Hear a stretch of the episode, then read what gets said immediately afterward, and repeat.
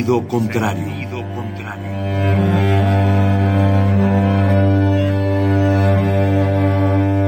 El Museo Universitario del Chopo presenta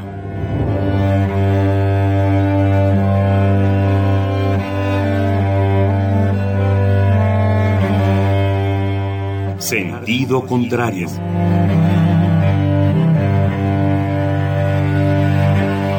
Una emisión de Marcelino Perelló. Producida para Radio UNAM, con la participación de Javier Platas.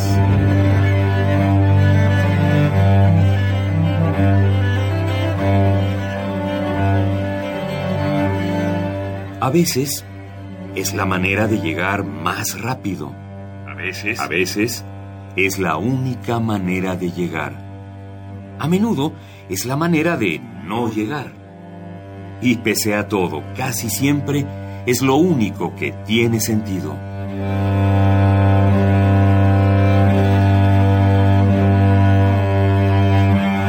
Sentido contrario. Sentido contrario.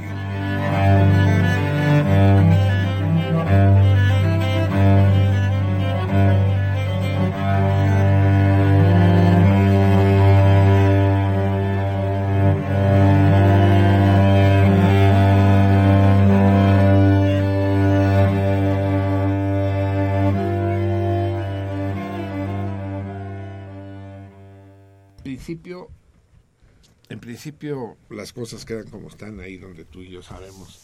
Es Excelente.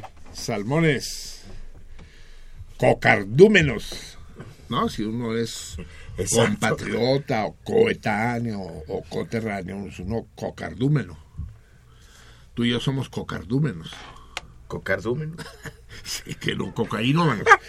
o también a lo mejor es cosa que se nos ponga al tiro. Aquí estamos, siempre tarde, siempre tarde. Ya saben ustedes cuál era el lema, ¿tú sí sabes cuál era los flechas rojas? ¿Existirán todavía los flechas rojas? No, ya no, ya no existe. Sí. Los hijos de ese chofer, ¿no? De, de camiones, de, de- de camiones foráneos, que uno se llamaba Flecha Roja y el otro Estrella Blanca. ca- Eran dos hermanitos. Eh, el lema de los Flecha Roja era más vale nunca que tarde. ¿no? Sí. Y, y- iban por las cumbres de Maltrata cada de que era, era la mayor fábrica de creyentes del mundo, ríete del Vaticano y de, no, no, no. Ahí salía uno católico del camión si es que salía. Se encomendaba uno a todas las vírgenes. Salmoniza. Buenas noches. Buenas noches, Salmones. Buenas noches, Xavier. Buenas noches, mi Vica. Buenas noches. Buenas noches, la Arián. Hola, buenas Sin gafete. Arián tiene la obligación de ponerse gafete porque le digo siempre de todas las maneras posibles. Adrián, Adriana, Ariadne. No, Le dieron un premio, le dieron un Le dieron- y un premio precioso. sí. el trofeo, sí. Un ángel de la independencia en plata de 925. Tridimensional. Sí, sí, sí, sí.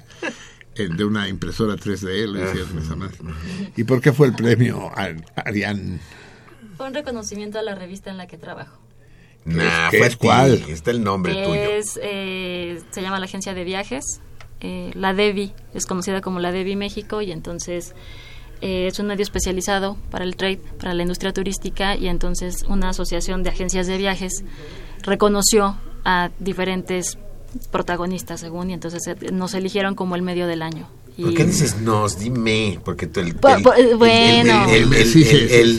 Esta niña es modesta. es Sí, soy- soy porque el- modesta. el- el- el- la cosa esa que le dieron, el reconocimiento, dice su nombre, no Así dice el nombre es, de la así es, revista. Sí, es. bueno, sí. sí, me, me Es- ponen a mí allí. Es tan modesta, es tan modesta que- que es la, la única la única teibolera que hace el tubo sola en su casa. ¿A poco? ¿A poco no haces el tubo sola en tu casa? Sola no, con mi novio enfrente. Eso es.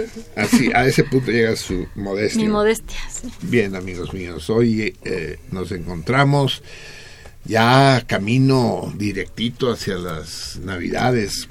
Yo creo que a las elecciones. A las elecciones en el Estado español está la cosa que arde, a lo mejor lo comentamos tantito más adelante. Hoy es el 24 Escarchario, Frimer, o Sei en francés. Y Acedera me puso el, el, el, pinche productor 133 que se limita a buscar la puta traducción en el puto internet. Y no sé cómo se dice en México acedera, pero pues no, en México tenemos asaderas, ¿no? Y el queso asadero, pero es otro pedo.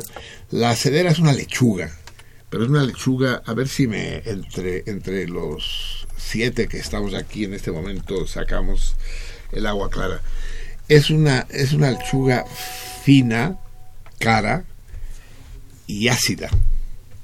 Una como lechuga, no es lechuga, ¿cómo se llama? ¿No es arúgula? Podría ser, fíjate. Pero la arúgula no es ácida. No, la arúgula no es ¿Cómo ácida. es? Es más bien amargosa. ¿Sí? Sí. A ver, busque arúgula, a ver si no es la cedera. En todo caso, sí, se usa para ensaladas, cabrón, pero eso es poco. Y también se toma cocida. La sopa de acedera es un clásico en varios países europeos. Acedera con C. ¿eh? Y es el día de hoy, 24 primario. El Fabro de Glantán le entraba aquí a, a, todo, ¿no? Cuando le dijeron ponle el nombre a los días, dice, órale, es mi fuerte. y se puso a ponerle nombres. ¿eh? 24 primario, acedera. Bien, amigos míos. ¿Cómo, ¿Cómo ven? Estamos de fiesta porque putearon a la América, cabrón. Eso siempre. Y al mismo tiempo estamos de luto porque le No, ganaron. no, que le- no que putearon, que le ganaron a Pumas. Pero de luto no. Por eso, Un gran partido el segundo. ex- exactamente, no, no, no, no, no. Que, que remonte, eso, el deporte. ¿Por qué el deporte puede despertar tales pasiones, no? Es, es una. Digamos que los jugadores cobran, pero uno se emociona a lo pendejo porque porque ni ganamos ni perdemos, excepto los que apuestan. Pero para mí apostar cuando uno quiere un favorito en un deporte es prostituir la emoción. Imagínense que, que- que hay el Barça, Real Madrid, yo le me- siempre van y me provocan, una lana, métele una lana. No, cabrón. Yo le voy al Barça porque le voy al Barça, no porque quiera enriquecerme gracias a él, ni estar sufriendo porque voy a perder mil pesos. Estoy sufriendo simplemente porque vamos a perder o vamos a ganar. Solo eso. Una de las aportaciones decisivas que he realizado yo al psicoanálisis es la introducción de la tercera pulsión. Freud, Freud no definió más que dos pulsiones. Pulsiones, llámenlo ustedes impulsos, instintos. La pulsión de vida, eros, la que nos hace estar vivos y la que nos hace eh, colaborar con la vida de los demás, la que nos hace amar. Y tánatos, o thanatos, que es la que quiere, que, eh, por la que uno quiere morirse y quiere que los demás se mueran, o en todo caso, de manera sublimada, quiere uno pasarlo mal o quiere que los demás pasen mal, eso es thanatos. Pero yo introduzco la tercera pulsión, que es Ares, ya que de griegos vamos. Ares es el dios de la guerra, el Marte de los romanos, Ares, y es la pulsión del enfrentamiento. Nos gusta enfrentarnos, confrontarnos, nos gusta el conflicto, que no es tánatos, no, no es tanto que queremos que el otro lo pase mal, queremos ganar. Y, y, los hay más competitivos que otros. Yo soy extraordinariamente competitivo, enfermizamente competitivo. Yo veo la televisión, un puto deporte que no entiendo las reglas y nada, y a los 30 segundos ya le voy a uno de los equipos, ¿no? Por alguna decido, le voy a estos. Sí, hay deportes que uno no entiende, unos que usan unas palas de madera de un lado y de otro. Y el propio rugby, no sé bien las reglas, y sin embargo me apasiono como si no hubiera yo hecho otra cosa en mi vida que ver rugby. Pero otros en menor medida eh, también son, son competitivos. Y yo veo las alegrías que veo las tribunas de los estadios, pues son mucho más son mucho más eh, eufóricas, ruidosas, vistosas e intensas que yo nunca he visto saltar a un hombre que tiene su primer hijo de la manera que saltaron los hijos de puta de los tigres cuando, cuando falló el penalti el güey es como se llama el puma así no ni he visto llorar de la manera que se llora cuando, cuando se pierde, ¿no? Ayer, yo estoy seguro, antier, ¿no? Yo estoy seguro que fueron muchos los que lloraron. Porque fue muy sádico, cabrón. ¿eh? Dicen que el que empata gana. Pero cuando sucede al revés, como lo que nos pasó a los Pumas, de empatamos, de, de ir un 0-3, ir a un 3-3, que nos en el cuarto, y que cuando faltan tres minutos empatemos y que al final acabamos perdiendo de esa puta manera tan miserable. Eso duele, cabrón, eso calienta. O sea, la sangre azul se derramó por moquetas, asfaltos y linoleums. Grueso, grueso. Pero en fin, como dice Javier, gran papel. Afortunadamente, porque la Liga Mexicana de Fútbol es, para decirlo en términos elegantes, una mierda. Y es una mierda gracias a los magnates que la manejan, que la desmanejan, que no tienen licencia para manejar ligas de fútbol. El Decio de María y el Justino Compeán y sobre todo el jefe de todos ellos, que es ese. Solo de verle la cara, aunque no supiera quién es, al tal Azcárraga, ya, ya se me produce una sensación que en en, términos en términos científicos se llama arcada. De, es una puta cara no no me pasaba lo mismo con, con, su padre y su abuelo que probablemente eran tan hijos de la chingada como él. O peor.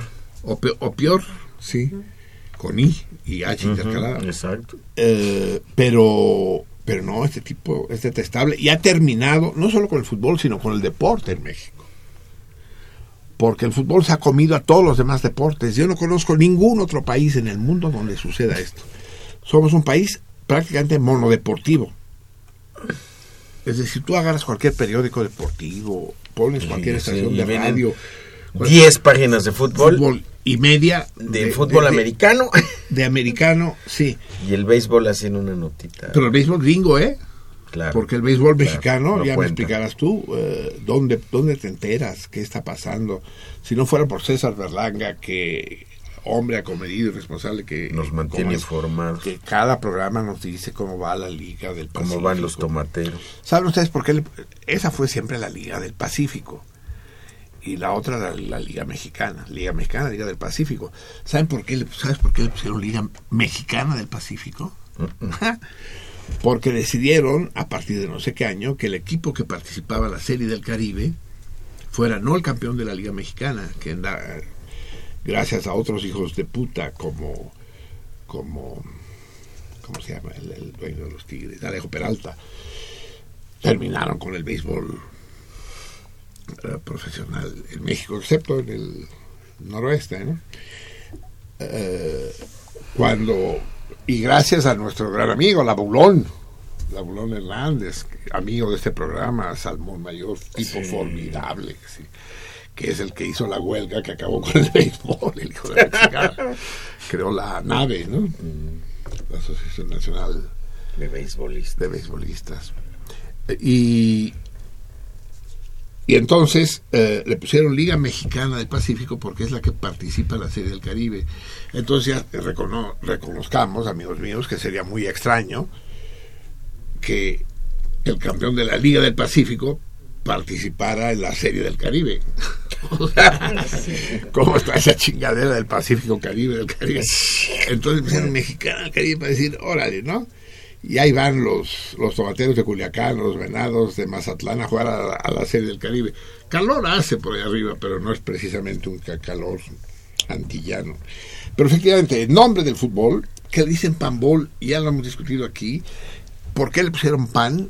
No entiendo, y lo he preguntado, ¿por qué panbol? ¿Que pan y circo? Porque es el juego de los panaderos. ¿Sí?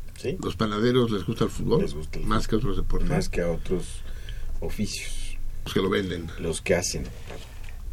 Eh, ese oficio no se llama panadero, ese oficio se llama... Uh, ay, se me fue el nombre.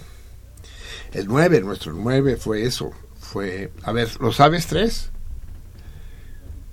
Ah, pues debía sacarte a la puerta, sí. Ah, se los diré. Les diré cómo, cómo, cuál es el oficio de hacer pan.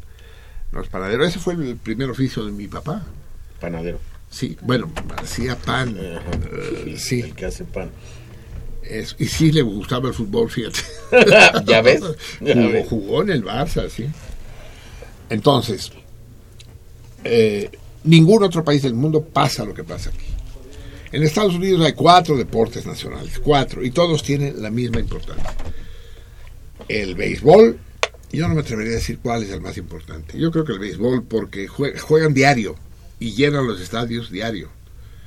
El béisbol, el americano, el hockey y el básquetbol. El hockey sobre hielo. Hockey sobre hielo, sí.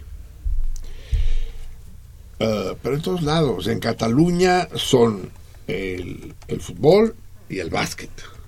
Digamos que son dos. En Francia son el fútbol y el rugby. En Inglaterra también es fútbol y rugby. Y en todos lados hay siempre uno o dos. En Rumanía es el fútbol y el, y el handball. Murió, murió el gran uh, George Gruya. Ustedes saben la emoción que fue para mí. George Gruya era, digamos, el, el Messi del handball hace 40 años cuando jugaba Rumanía, el campeonato mundial de handball, y jugaba Jorge Grulla, un hombre un palmo más alto y un palmo más ancho que yo, atlético, imparable, una especie de Zaratustra, cabrón, de superhombre, así, terrible. Y, y, cómo vibrábamos viéndolo en la televisión cuando le ganó a Alemania Democrática, cuando le ganó a Suecia. Puta. Era, era mi, Nadia Comaneci y, y, Grulla. La única diferencia entre ellos es que a nadie me la quería yo coger y a, y a Grulla no. Iba a decir que Grulla yo prefería que me cogiera el a mí. ¿Qué tipo? Y de repente, bueno, ya me fui de Rumanía, estuve en Cataluña años, en fin, y llego a México y en una celebración en un festival de música rumana al que asistí en no sé qué casa, entre los asistentes veo un tipo, digo, ese güey se parece a, y me lo presentan, George Grulla. Puta más, se me cayó todo lo que se podía caer, cabrón. Le di la mano, yo creo que temblorosa. Grulla, eres Grulla, cabrón. Zo, y es tú, George Grulla. No vienes a creer. Va, yo, yo un fosto un un teu, viață. Total, ahí empezó una amistad formidable entre Grulla y yo. Era pedísimo el güey y yo también. Y nos, la... Eh, eh, a través de él entré en la comunidad rumana y, hace exactamente una semana al abrir el Facebook dice noticia última hora muere el, legendario handbalista Georgi Grulla y me pudo fíjense me pudo hacía años que no lo veía esta pinche ciudad que nos separa, nos aparta de los que queremos. Y pinche muerte que mata a los inmortales. Ya si los inmortales se mueren es que ya nos jodimos. Ya está cabrón. Sí, ya está cabrón. Bueno, en todos lados hay varios deportes, eh, en todos, excepto en este puto país. Aquí también había. Los deportes nacionales mexicanos son el base y el básquet, que no nos el base y el básquet se juegan desde Tijuana hasta Mérida. A Chetumal. Así es. En cualquier pueblito que vaya uno está la pinche cancha de básquet y son unos partidos apasionados. A quien han dado un poco por el país lo sabe, se juntan sábados. Pues hay estos niños mijes que ganaron Así es. campeonato. ¿Y, de qué les sirvió? favoreció eso el desarrollo del básquetbol en México, una verga. Y los basquetbolistas mexicanos que estuvieron a punto de hacer la gran... Le ganamos a Argentina, por ejemplo, una de las potencias mundiales. Valió verga, no interesa, no importa. Eh, porque Televisa ha ordenado que es el fútbol el que tiene que mandar y es el que manda, ¿no? Amigos míos que están en la afición, que era antes un periódico independiente, ahora es el suplemento deportivo del Milenio. Me dicen, es que cuando ponemos, cuando eran independientes, ponemos la portada que no es de fútbol, no vendemos. Pero yo les reclamaba, ¿no? Digo, oye, pero pongan béisbol, pongan básquetbol. Sí, te entiendo, cabrón, pero si no va de fútbol, no compran. Y es que eh, hay el problema este fundamental, amigos míos, que es el mecanismo de la oferta y la demanda. Hubo un tiempo en esta historia civilizatoria, en la historia del capitalismo, en que la demanda determinaba la oferta. Cuanta más demanda había por un producto, más aumentaba la oferta. Si disminuía la demanda, disminuía la oferta. La variable independiente, decimos los matemáticos, era la demanda y la oferta dependía de la demanda. Ahora esto ha cambiado, gracias a la televisión, a Internet, a la publicidad. Es la oferta la que determina la demanda. Nos imponen qué queremos, qué consumimos. Llegas a un restaurante, pides, ¿qué cervezas tiene? Corona, Modelo, Victoria. Indio. Indio no. Sí, ¿a poco la India es de la Modelo? No. Bueno, en, otros, es que los que tienen monopolio Corona. Ah, ya. Sí, no, no, no, no, modelo, no, ni madre. y si quieres una carta blanca, pues te vas a Monterrey, hijo de la chingada. Ah, el Tecatito Corona, ¿no? Cuando, cuando pasó a jugar con los rayados, le, obligaron a ponerse el, el seudónimo, el apodo de Tecatito, porque la guerra de, de la de la Cuauhtémoc Moctezuma con la modelo esa muerte. Y no podía llamarse Corona, un jugador del equipo. Dice, pero así me llamo yo. Dice, bueno, pues vamos a poner Tecate, Tecate Corona, se quedó un Tecatito. Así, así de dura está la cosa. Pero entonces así funciona. Eh, eh, ah, el control de la publicidad sobre, y cuando hablo de publicidad hablo igualmente de propaganda política y demás, el control de los medios sobre la opinión pública es brutal, despiadado. a veces cuando hablo de esos temas en conferencias públicas me gusta hacer el siguiente ejercicio. A ver, levanten la mano los que les gusta la Coca-Cola. Digamos que hay un auditorio de qué? De 100 personas. 80 levantan la mano. Ahora, levanten la mano a los que les guste el Sidral Mundet. Tres. Levanten la mano a los que eh, les guste eh, el jarrito de mandarina. Dos. Y dices, entonces pregunto, ¿por qué es? Porque objetivamente la Coca-Cola es más sabrosa y el auditorio a coro contesta, sí. Digo, obviamente no, obviamente son ustedes y tal vez yo estamos el, el plata y yo con una lata de Coca-Cola eh, lo que pasa es que la publicidad nos impuso la Coca-Cola y además estos mecanismos de que las tienditas y los restaurantes la Coca-Cola te pone en tu refrigerador si solo vendes productos de la Coca-Cola ¿eh? si solo vendes Fantas y Coca-Colas de todos los colores y claro, la demanda queda reducida. Es lo que está pasando con el fútbol en México. Nos imponen el fútbol y la gente acaba pues, gustando el fútbol. Pero el fútbol mexicano, que ya es el, ya es el colmo de la depravación. Uh, el tlachique, no. yo sigo pensando cómo se llama el oficio del panadero. Uh, a ver, tres.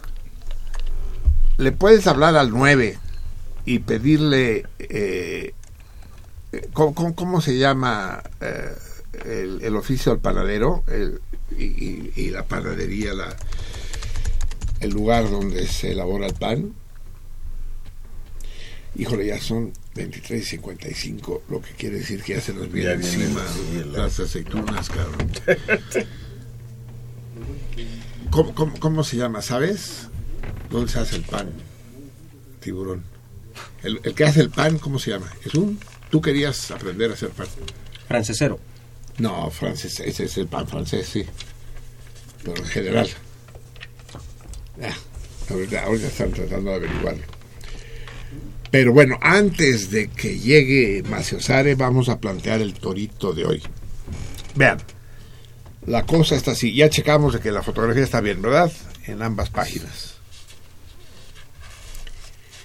Hoy el torito estará reservado para aquellos que tengan acceso a Twitter o a, Inter o a Facebook se nos enoja, el, el, Berlanga se nos emputó el otro día porque pusimos la pregunta esa de la calle de la Ciudad de México compuesta por nombres de dos partes del cuerpo.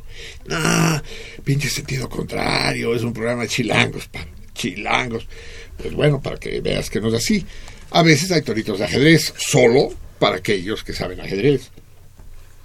Y hoy es un torito solo para aquellos que puedan consultar sus páginas de Facebook o Twitter en las respectivas páginas, la salmoniza, ya saben, la salmoniza con guion bajo en Twitter y sin guion alguno en Facebook, con espacio, la salmoniza.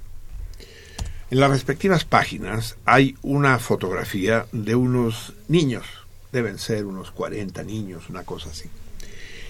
Esos niños que están ahí son el Consejo Infantil del del pueblo de San Cugat, donde vive mi hija y su familia. San Cugat es un pueblo grande, una ciudad pequeña, como ustedes quieren, debe tener pues 80 mil, 100 mil habitantes, supongo. Entonces decidieron hacer un, el consejo infantil, es decir, una especie de... ¿Congreso? No, no, consejo permanente, una especie de como el consistorio, pero de niños, ¿no? El consistorio municipal, pero de niños, en donde los niños discuten y le proponen medidas a, la presidencia municipal, ¿no? Al, consistorio propiamente dicho, ¿no? Y resulta que mi nieta, María, a la que conocen ustedes, que estuvo aquí en el programa hace tres años, fue electa. ¿Electa o elegida tú? ¿Qué dicen? Elegida. Las dos cosas, ¿no? Electo, elegido. Elegido es una propiedad específica de la tierra, elegido es propiedad comunal. Es una especie de ejidatario. De ejidatario, así es. Resulta que la pequeña María, a sus nueve años, ahora ya tiene diez, los cumplió hace una semana. Hace diez días ya. Eh, María fue elegida. Es la más pequeñita de todos los consejeros de San Cugat. La dulce, es dulce, ¿verdad? Sí, muy dulce. Y abusada, es una. Eh, eh, es una chispa la escuincla, una comadreja, eh, un hurón. Y fue elegida, es la más, es la más joven del, del consejo. Entonces, en Facebook y en y en Twitter encontrarán ustedes la fotografía de todos los consejeros. Díganme ustedes si quieren ganar el torito de hoy, ¿cuál de todos ellos es María? ¿Cuál de ellos es mi nieta? Ya les dije las cosas, ya les puse los pistas. Primero que es mujer y segundo que, que, es la más jovencita de ellas. Eh, al contestar, denme algún signo que la distinga. Hay más de uno. Y diga, es fulanita y eh, al que acierte se va a ganar, ¿qué cosa? Tres. Tres. Premiólogo. ¿Cuál, ¿Cuál, es el premio de hoy? Córrele, que se viene Maciosare, me lleva la chingada. No lo sabe. Vamos a, vamos a regalar hoy, ya que, a ver, déjame tomarte la delantera. A ver, córrele. No, no tienes la más puta idea de que toca. Sí. vamos a... Viva. ¿Por qué, ¿Por qué bien si se puede más? Repostería. Ah, la repostería, sí, exacto. A ver, vamos, deme los datos de la repostería, mi vida. Eh, así pues, para quien pueda decirme cuál es mi hija en esa fotografía. Nieta. Nieta. Nieta, sí, mi hija ya está más grandecita, más tetoncita. Eh, se llevará uno de estos extraordinarios pasteles de los autores del salmón mítico de la fiesta de aniversario. Maciosare, adelante.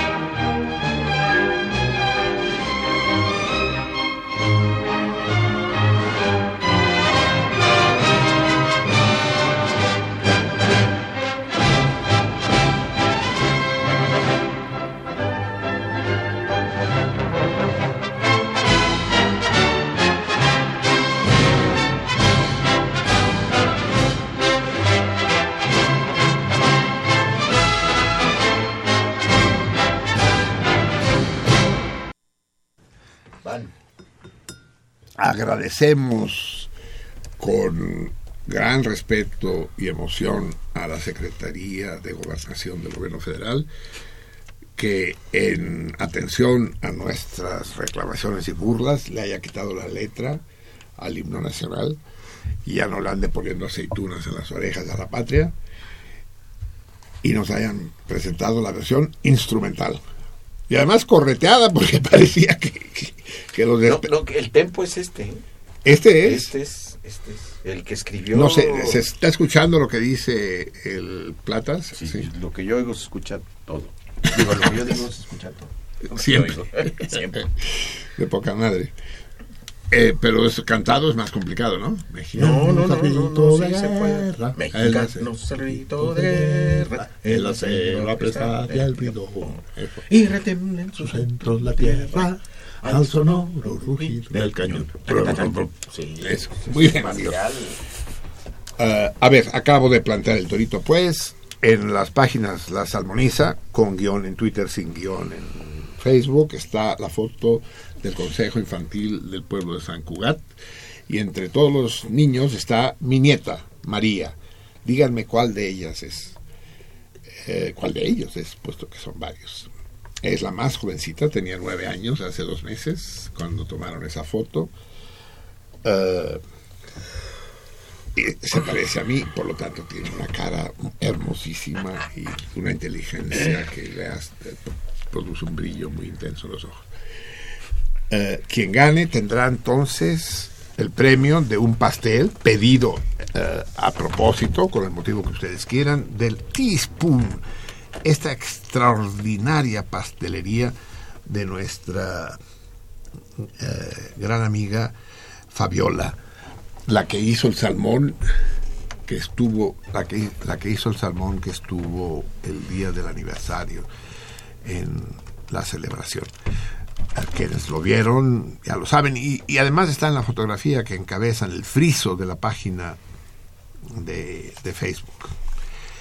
Uh, Teaspoon el teléfono Teaspoon para aquellos que no ganen el premio es el 6383 6932 6383 6932 pregunten por Fabiola eh, eso lo van a necesitar los que no ganan el premio. Es más, el que, el que gana el premio también para decir qué clase de pastel quiere. No piensen en un pastel como el del aniversario, porque pinche pescadito ese de mierda nos costó cinco mil pesos. Un pastel más modesto, pero igualmente hermosísimo. Tienen un catálogo los de Tispun de no mames.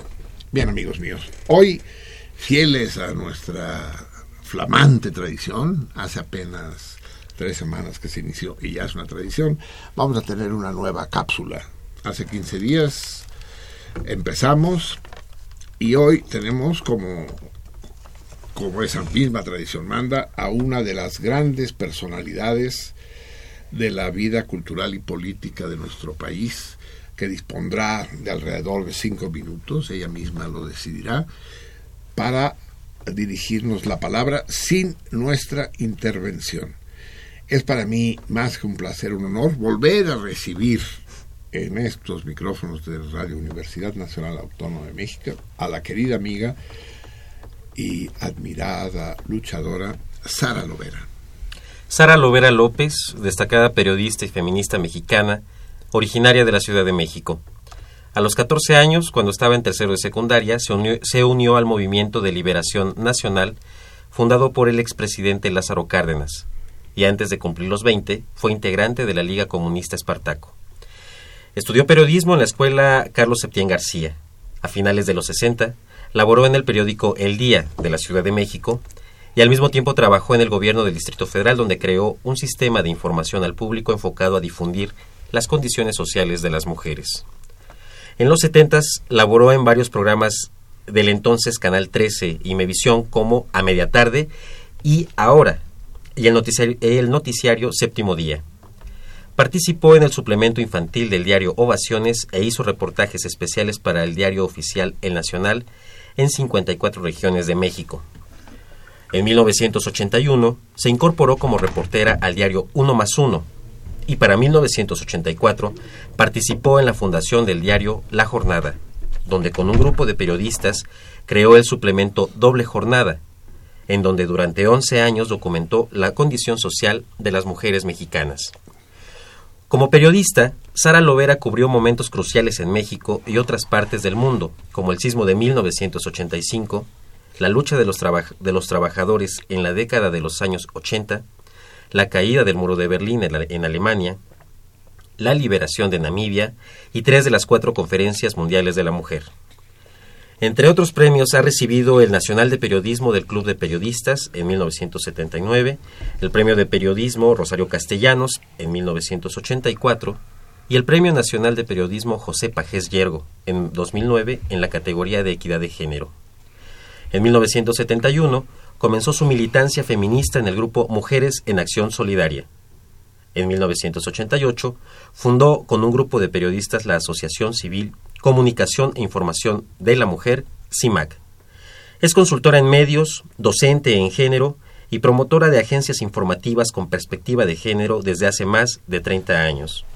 Autora de numerosos artículos en libros, coordinadora editorial de otros muchos, investigadora incansable de la lucha de las mujeres en México y activa promotora de la organización de las mujeres como la única vía para su liberación y el logro de un estatus humano igualitario. Bienvenida.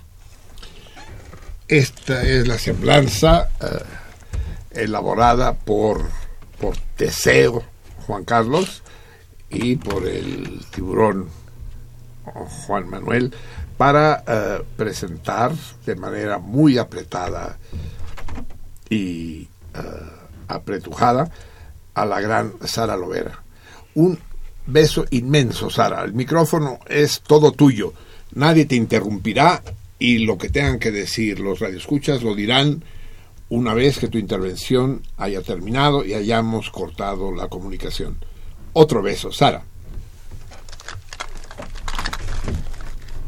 Bueno, muy agradecida. Ha sido una presentación muy amable. Yo digo que esos currículas sirven para buscar una beca. Muchísimas gracias.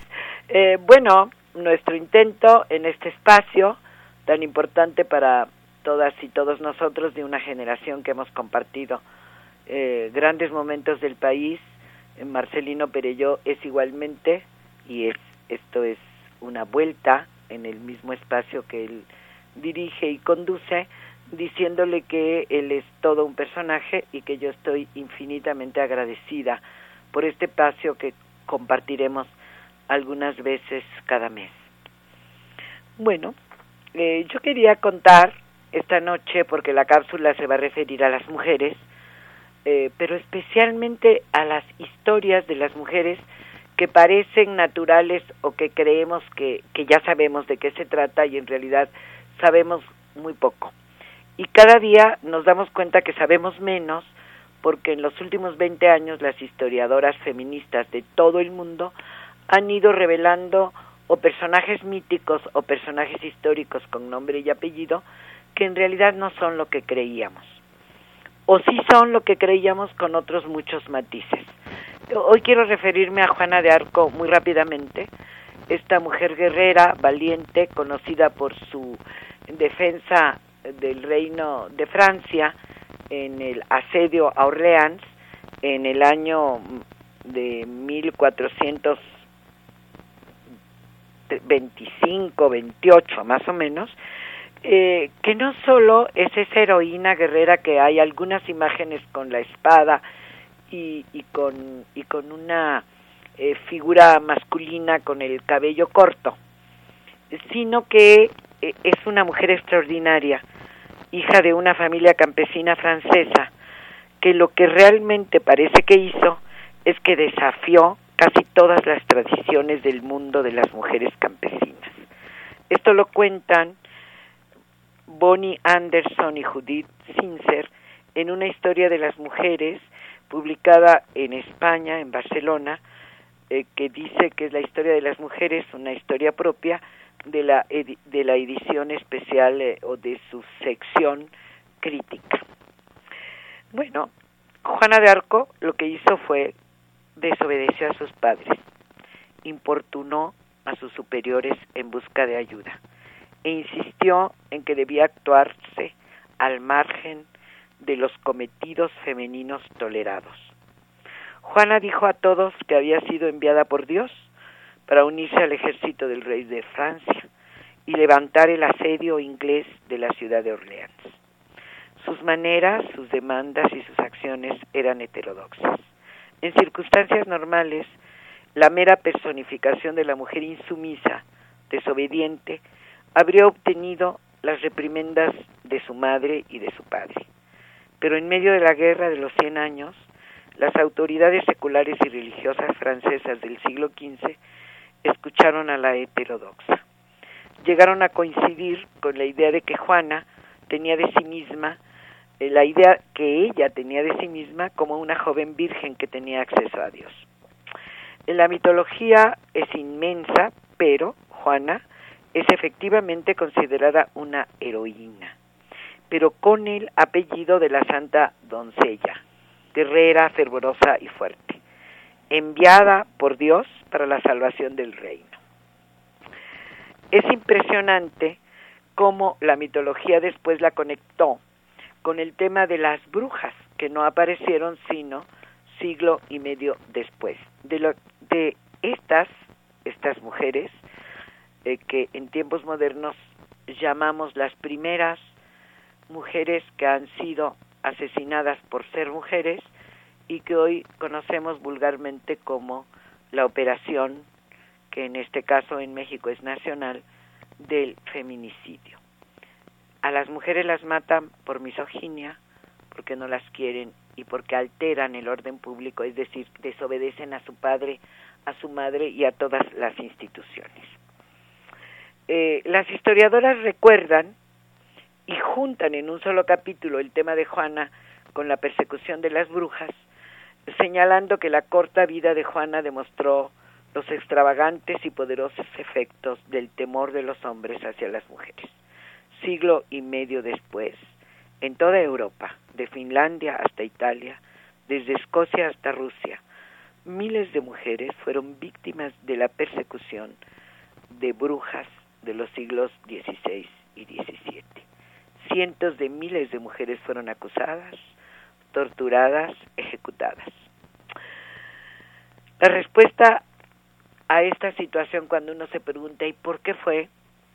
tiene que ver con que las mujeres que piensan, que tienen conocimiento, que van a la universidad, que proponen, que descubren cosas, como lo hicieron muchas mujeres en esos siglos, que fueron como las primeras no solo abadesas, como nos gusta pensar, sino las primeras que incursionaron en las matemáticas, en la geografía, en la química, etcétera, en la farmacéutica de manera muy importante y también fueron las primeras parteras.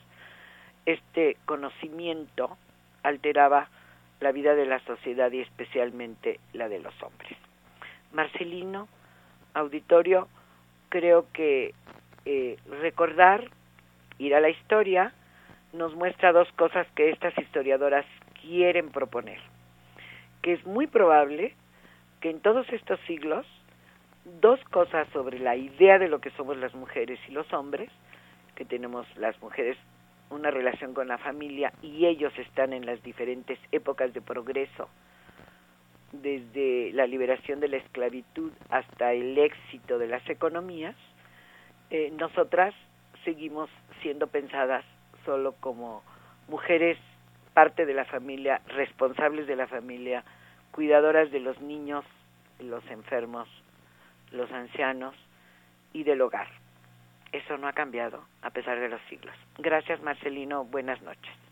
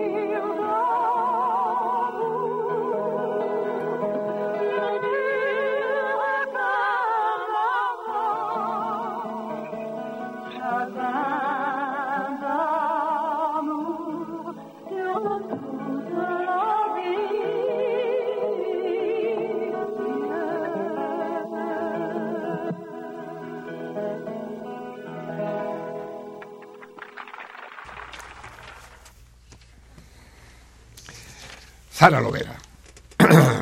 no saben la emoción que es para mí contar con ella como colaboradora de esta nueva fórmula de sentido contrario.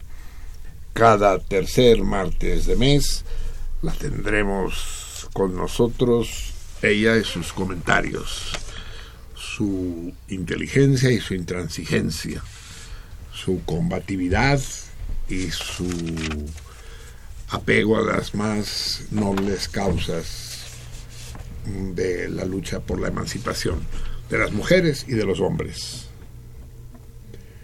Eh, esta frase se la debo a ella, no la, no la, no la, no la hizo, no la utilizó hoy, entonces chinga ya no la podrá utilizar porque la voy a utilizar yo en este momento. No hay hombres libres si no hay mujeres libres. y y ese es el pensamiento. Pero no quisiera que se redujera, tal como la semblanza lo dejó claro, que se redujera la obra de Sara al feminismo. El feminismo es una de sus de las de los frentes que tiene abierto como combatiente. Eh, es lucha también por la, liberación en todos los sentidos de la palabra del género humano. Y, no es casual que haya escogido uh, ella, mujer de guerra, mujer de combate, iniciar su participación en sentido contrario con la figura de eh, Juana de Arco, ¿no? la mujer con armadura, que fue quemada en la hoguera, en leña verde, como, como ella misma dijo, asociándola con el fenómeno de la brujería, de lo... Eh, de lo sacrílego, ¿no? El hecho de que una mujer fuera guerrera y que combatiera con el mismo ardor, fuerza y valor que los hombres era un sacrilegio al orden establecido, en efecto. ¿Por qué, por qué creen ustedes, Javier, por qué la leña verde?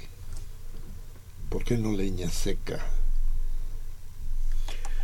Porque la leña verde es cuando el, el la, rama o el tronco no está maduro. Así es.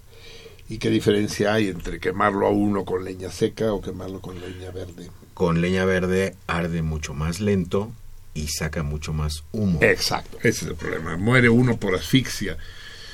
Y en ese sentido, aunque comúnmente se utiliza el término para decir que es más cruel todavía, en realidad es un atenuante al castigo porque no mames bueno espero que ni tú ni yo tengamos el placer de constatarlo pero madre pero pero sí es mejor morir ahogado que, que, que, que irte carbonizando poco a poco no mames cabrón en fin, ¿se acuerdan ustedes si leyeron el libro o vieron la película de El nombre de la rosa? Ah, sí. ¿Cómo se llama el, el, el franciscano? Al que acusan de apostasía. Salvatore eh, y Remillo son los que queman. Sí, que, pide la, hoguera, por favor, la hoguera. Una, una, noche como la de Salvatore, no, no, la hoguera, ¿no? La noche de tortura. Sí, sí. Es, Remillo, ¿no? El que implora la hoguera, por favor, la hoguera. Sí. Y una noche como la de Salvatore, sin que la describa Eco, ¿no? Era la, sola idea era escalofriante. O sea, imagínense cómo era para que la hoguera fuera una liviane, ¿no? En cambio, cuando condenan a morir a Miquel Servet, el catalán de Aragón, descubridor de la circulación de la sangre, crítico de la doctrina canónica eh, católica, lo condenan a morir en la hoguera y morirá en la hoguera. Él clama al final del juicio el hacha, por el amor de Dios, el hacha. Clamando que fuera decapitado, ¿no? ¿A qué niveles puede llegar eh, el contraste entre lo bueno y lo malo, ¿no? cuando el hacha o la hoguera son analgésicos. Amigos míos, son las 12 de la noche con 23 minutos. Ya no estamos en el, en el día acedera que nos metía en problemas, en esta especie de lechuga, lechuga, lechuga agria, que no que a lo mejor es arúgula, pero no acabamos de decidirlo. No, hoy pasamos a mi día, a mi santo. Mm. El día 25 escarchario, grillo. Mm.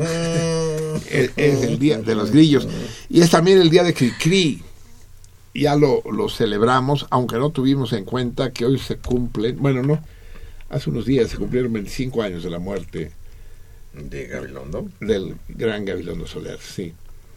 25 años. Murió en 1990 en los primeros días de diciembre.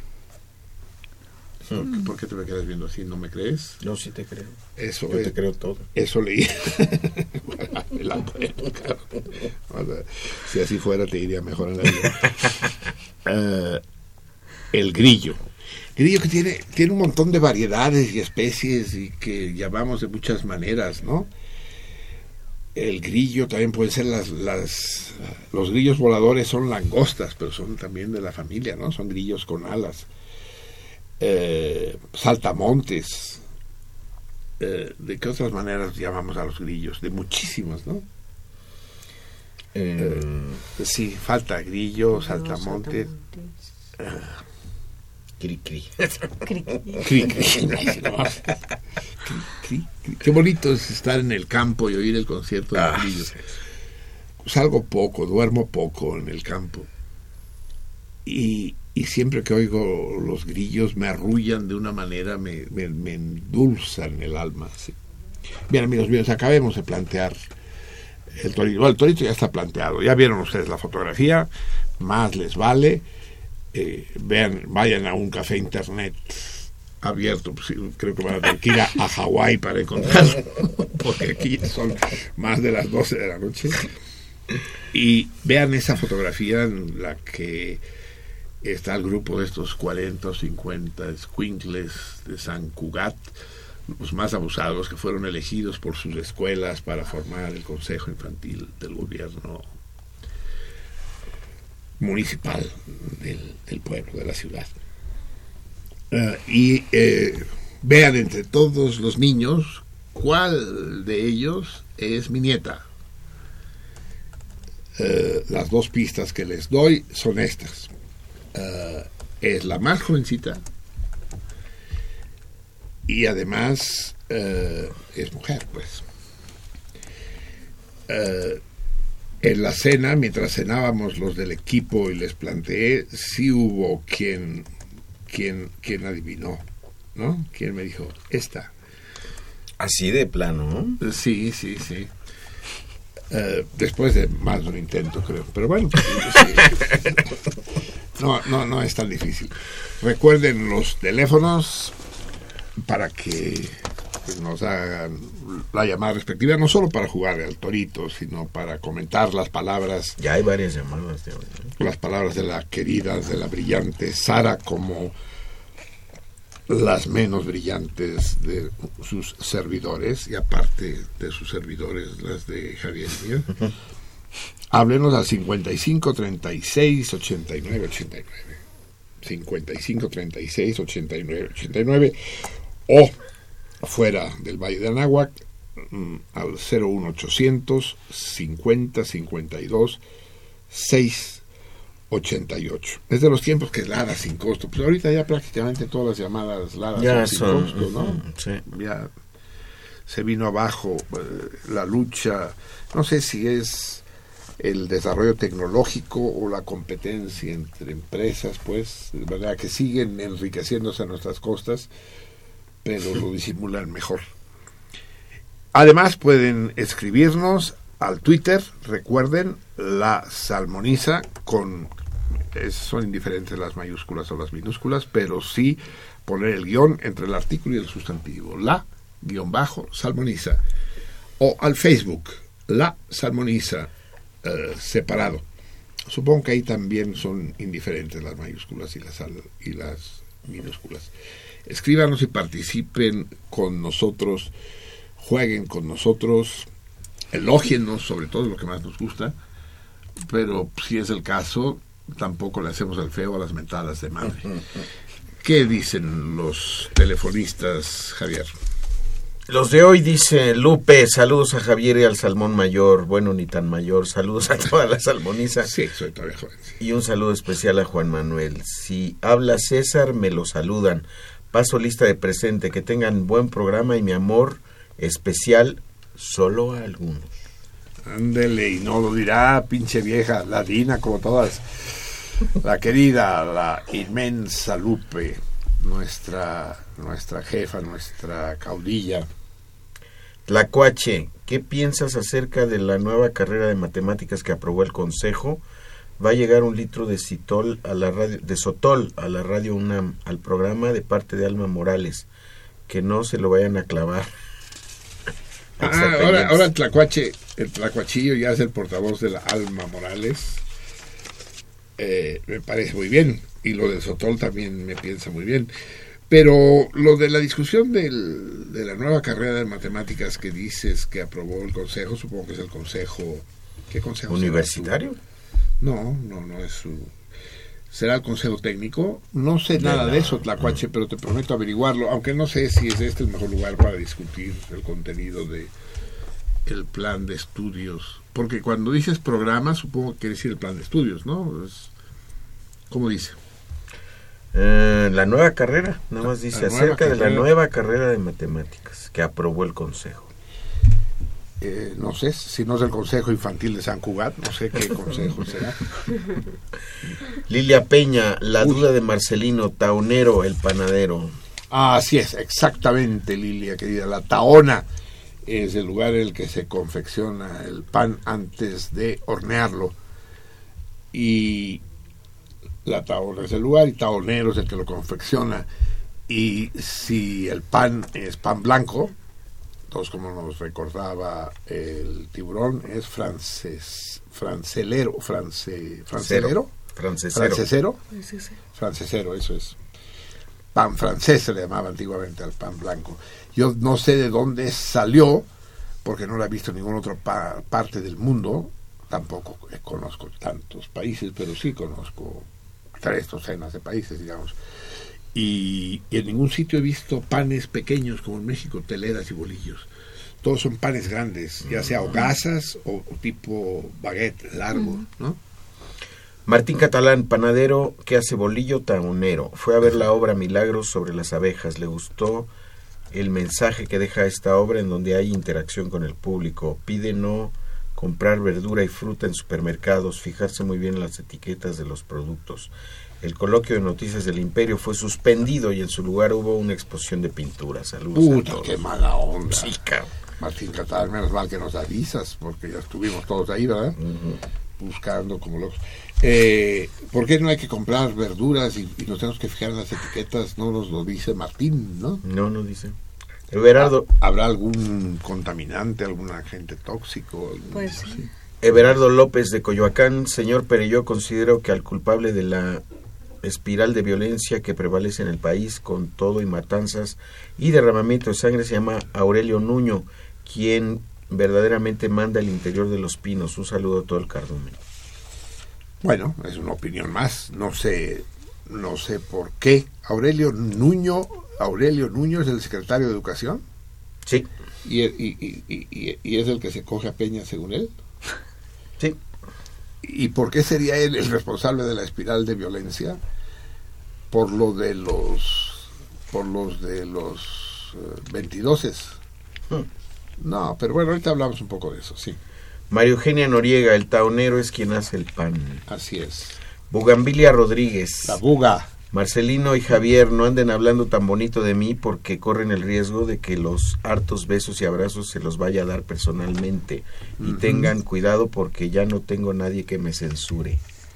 Ah, mandó a la verga al, al buen amigo, ¿cómo se llama? Hasta se nos olvidó su Jorge. nombre, ¿verdad? Jorge. Jorge, Jorge, ¿qué? No, no recuerdo. Jorge, sí, Jorge. O sea que anda libre la buga. ¿Qué? ¿Volado o piedra, tijera, papel? Yo digo que lo segundo, piedra, papel.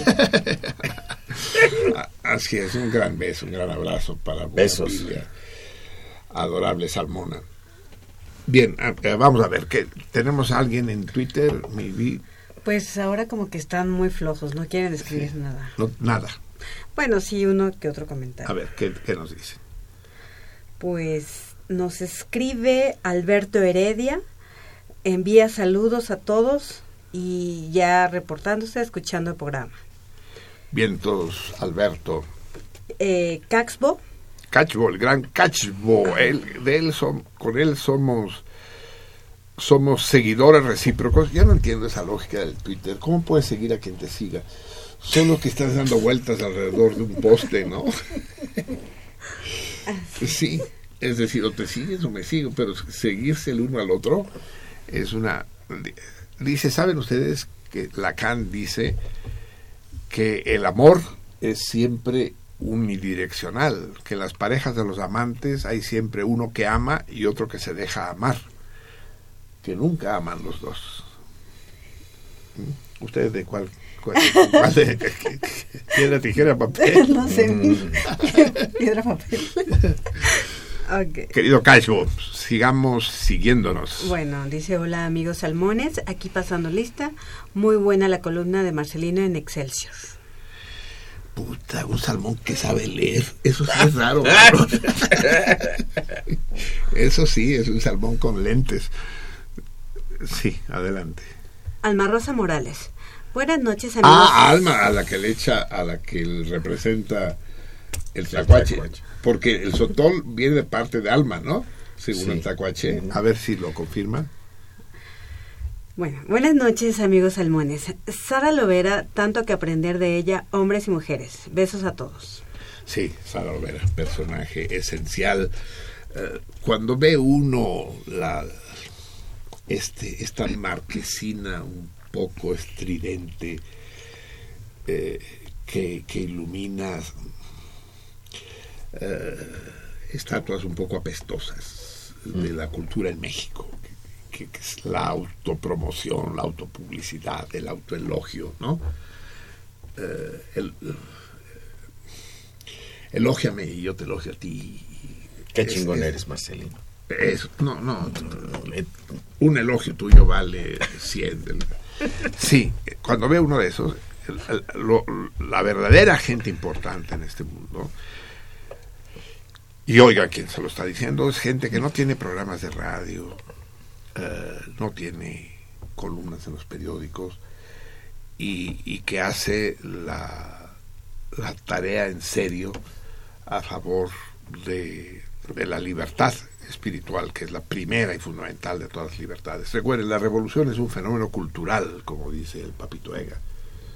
No es un fenómeno político. Toda revolución es un fenómeno cultural. La verdadera liberación, la verdadera revolución se producirá cuando, en, en el plano social, cuando se haya producido en el plano de los espíritus del pensamiento. De otra manera es una algarada. Tenemos visitantes en nuestra página de Face. eh, Sí. Querida Arián. Sí, eh, Jonathan Uriel Zárate Padilla dice, desde Catepec de Morelos saludos a toda la banda de la Salmoniza y todavía existe Flecha Roja. Sale de la Terminal del Norte ya separada en el Metro Potrero hacia Toluca y viceversa. Sobre el tema del partido de los Pumas, lo chusco fue cuando el pendejo árbitro se atravesó cayéndose de pirueta y lo triste del partido fue cuando los pendejos de Fidel Martínez y Javier Cortés fallaron los penales. Ah, y yo sé que a Marcelino le caga mi petición de años de que se toque el bolero de Rabel, ya no hay pretexto, ya tenemos tres horas. Posdata. Pero lo más triste del partido de Pumas fue cuando se acabaron los pomos, se terminó la peda, llegó la cruda y me cagó mi mamá por llegar temprano a las 5 de la mañana. Oye, ¿cómo, ¿cómo se llama nuestro pumita? Jonathan Uriel Zárate Padilla. Jonathan Uriel. Esos papás a los que todos los nombres les quedan chicos. Jonathan Uriel, ¿no? Nombre de. Jonathan Uriel. Te llama Tania Guadalupe, ¿no? sí, pero no son pendejos. Es decir, fallar un penalti. Yo no conozco un solo futbolista tirador de penaltis que no haya fallado alguna vez. Todos Y los putos nervios, sí, sí, sí, yo en, en el confort de mi poltrona estaba nervioso, estábamos nerviosos o no, mi Pues sí. Sí. Eh, Imagínense el güey es la pinche responsabilidad sobre las espaldas, ¿no? De no, pues está cabrón. Porque hay cuando eh, si han tirado ustedes penaltis alguna vez en la vida, saben que la portería se hace chiquita, chiquita, chiquita y el portero se hace enorme, enorme, enorme, ¿no? Y se perfila uno y dice, me lo va a parar, me lo va a parar, lo tengo que tirar donde no donde no lo alcance, donde no lo alcance, y moco, donde no lo alcance, pues así lo tiró el Fidel, ¿no? Donde no lo alcanzó él. y pocos de los espectadores. sí, en fin, el fútbol, como todos los deportes, es un juego de azar. ¿Qué más tenemos? Eh, Alejandro Gándome, a los maestros panaderos. Alejandro drogándome. Ah, perdón, Alejandro, sí, claro, Alejandro drogándome. Sí. A los maestros panaderos se les divide en franceseros y bizcocheros. Y, Eh, y todos ellos son taoneros, así es. eh, Edmi Exes nos manda un ¿Quién? mensaje privado. Eh, dice que su nombre es Edmi Exacarías, pero en, en Facebook aparece como Edmi Exes. Eso. Eh, dice, hola, solo para comentar que quien hace pan se llama taonero, puesto que lo prepara en la taona. Saludos. Lección número uno de esta noche. En lugar de andar poniendo toritos que nadie pela y nadie contesta,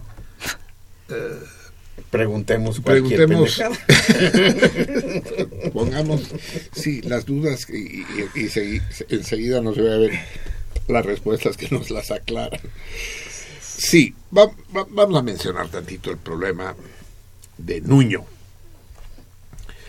No deja de ser un cierto misterio el relevo de Chaufet por Nuño, es cierto, ¿no? Eh, Peña Nieto ah, ha hecho a la mitad de su sexenio pocos cambios en su gabinete y el más espectacular de ellos ha sido precisamente la Secretaría de Educación.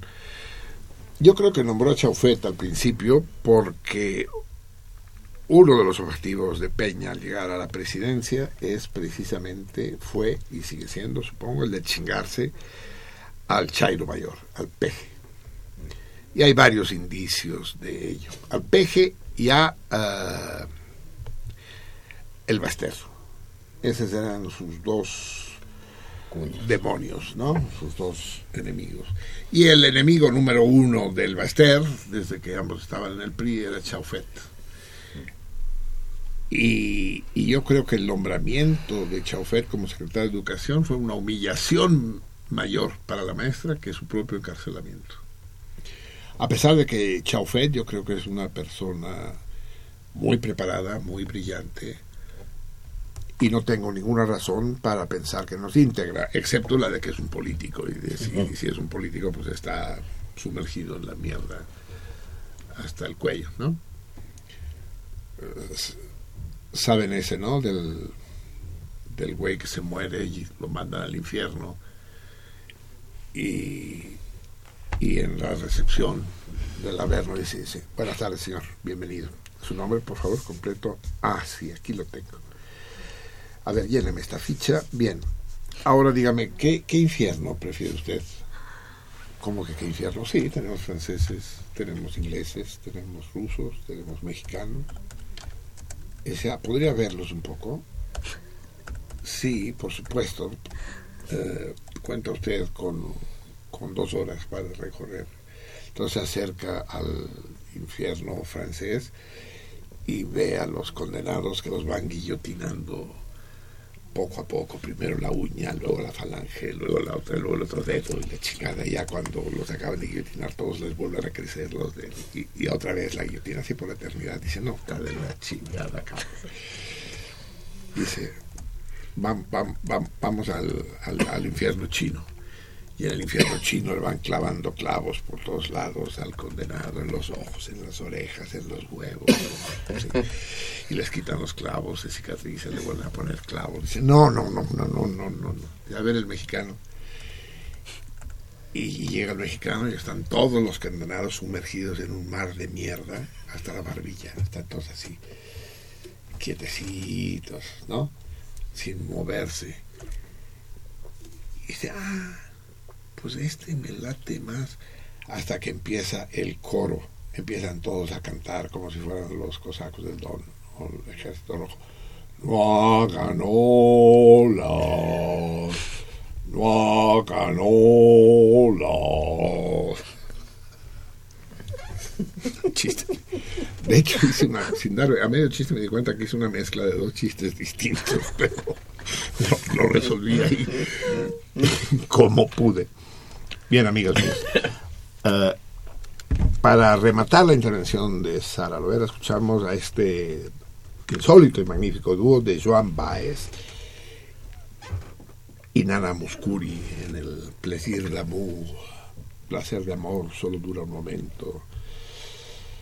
Tristeza de amor dura toda la vida. Eh, vamos a escuchar más música, amigos míos. Eh, ya se me encabronó el, el Javier cuando le dije que vamos a escuchar a continuación a Bruce Springsteen. No es rock, pero es que yo me, me debato tratando de tratando de conceder a, mi- a, a mis eh, a mis amigos rockeros, pero pues es, de plano me cuesta mucho. ¿Dónde está Bruce Springsteen? Esto. Eh, ¿Me consiguió esos datos? Mivi no, ¿verdad? Y se acordó. Bueno, ahora se, ahora se lo pido. Eh, sí, es el corte 1, en efecto. Eh, ¿y, por qué, ¿Y por qué son dos tú? Hay que escoger uno, ¿no? Eh, es que hay dos versiones, pero ya no escogimos cuál es la buena tú.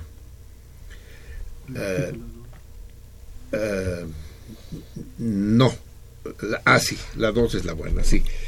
Bruce Springsteen cantando en el Festival de San Remo, que fuera otrora uno de los festivales de música popular.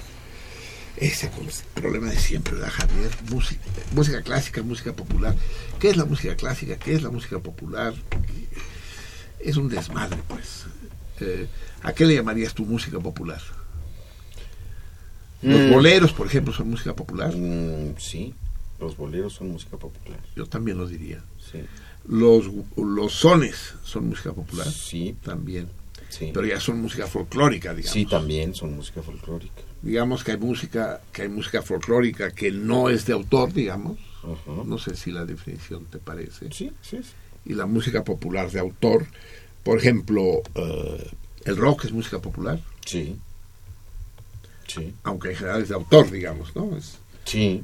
Es música que nace y tiene la vocación de ser grabada y reproducida Sí. artificialmente, cosa que la música folclórica no. No, bueno, no. Sí. Y ahí entra otra división de la que pido tu opinión un poco más detallada. La- ¿Qué música es comercial? Dentro del dominio este de la música popular, que ya le quedamos, música folclórica y la música de autor. ¿La música de autor es necesariamente comercial? No. Bueno, pues es que también depende de quién emita el juicio. Es decir, música, eh, música comercial, yo creo que toda música puede ser susceptible de comercializarse y llegar a ser comercial. Pero, Pero, pero, el- hay una música hecha, hay una industria musical que elabora productos eh, Destinados destinados exclusivamente a ser comercializados, a, que comer, no, que a, no a hay- ganar dinero, pues. Sí, que no hay ninguna pretensión artística genuina, ni ningún ni ninguna reproducción de, de una eh, costumbre como es en el, en el folclore. ¿no? El folclore va reproduciendo una, una idea muy antigua y que a veces se renueva. Por ejemplo, en Pakistán, Nusrat Fateh Ali Khan eh, eh, se dio cuenta que el canto religioso de los sufis, el Kabali, estaba cayendo en desuso porque pues había otras músicas que lo estaban opacando, entonces lo modernizó, eh, conservó su esencia, pero lo hizo muy comercial, al grado de que, bueno, pues es admirado todavía después de que ya tiene un tiempo que murió. ¿No? Eh, eh, por otro lado, por ejemplo, ahorita el, el grupo Pandora, que son tres chavas que... Ahorita dices, hace 30 que, años, claro, que, sí. que fueron muy populares en el... eh, empezaron en el 82, 83. sí. Este, y bueno, han tenido una evolución y se salió una y regresó otra y, y en fin. Pero ¿Cuál es la que te gustaba más de las de Pandora? Fernanda, la morena. Ah, huevo, tienes es mi gusto, cabrón. Así es, la bocona, ¿no? Sí, sí, sí. Sí, boca de buzón. Sí, Eh, ella pues, es, es- es- es un producto netamente comercial, ¿no? así es. hecho y pensado para vender los discos, no para que le gusten a la gente o para... Es, es música mercancía, ¿no? Sí, música mercantil. Así es, exactamente. Entonces, lo comercial o no comercial dependería, en primer lugar, del propósito, del origen, tanto del compositor como del intérprete, ¿no? Sí, sí. O sea, ese es el problema, por ejemplo, de Serrat, que él empieza haciendo música popular, música can- de, can- de autor, no comercial, pero en un momento dado dice, ah, chinga, chinga, chinga, con eso se puede ganar dinero y acaba comercializándose, ¿no? De- Pero comercializándose no quiere decir, no es peyorativo, pues. Es decir, no... Ah, no, del todo, sí. Puede, puede haber cosas comerciales buenas. Así es. Sin duda alguna, sí, sí. No sé si del caso de Serrat, pero sí, sin duda. Sin duda, hubo un periodo de Serrat en que fue comercial y bueno, ¿no? el periodo de hace Sí, 20 sí, años, sí, digamos, sí. ¿no? De- cuando cantó a Miguel Hernández o Sí, sí, sí. Penélope o cosas dignas de ser recordadas. Luego ya quién sabe. Bueno, Bruce Springsteen es un poco el caso. Es música popular, música comercial, y no sé si incluirla en el rango de las buenas malas. En todo caso, esta canción que me hace escuchar el 9 eh, es, es particularmente interesante y, y con pretensiones que rebasan lo comercial. Se llama The Ghost of Tom Joad. Tom Joad es el protagonista de esa novela formidable de Son Steinbeck, Las uvas de la ira, eh, de la que a lo mejor hablamos un poco después, pero es del... Steinbeck pertenece a esta generación de novelistas gringos formidables, junto con Faulkner, junto con, con Dos Pasos, eh, que fue que fue objeto de un torito, John Dos Pasos. ¿no? Ah, pues no, no se los voy a comentar porque igual repetimos ese torito. y eh, y Bruce, Bruce Springsteen, que, que en catalán mi hija me contó, ya que es ya que es la mamá de nuestro personaje del torito de hoy, me dice que en catalán le dicen Brutal Springsteen, que quiere decir traigo las tetas sucias. Brutal Springsteen. sucias las sucias las, te- las tetas traigo. sí. Eh, en todo caso es una es, es una canción seria al nivel digamos en la línea de lo de lo que dice Javier eh, de otros intérpretes como Bob Dylan o el cómo se llama el, el judío canadiense también Leonard Cohen. Leonard Cohen, ¿no? Que dirías que Leonard el propósito de Leonard Cohen es comercial, es música comercial. No. No, es comercializable, digamos, Sí. ¿no? Sí. Y yo creo que esta canción de Bruce Springsteen también.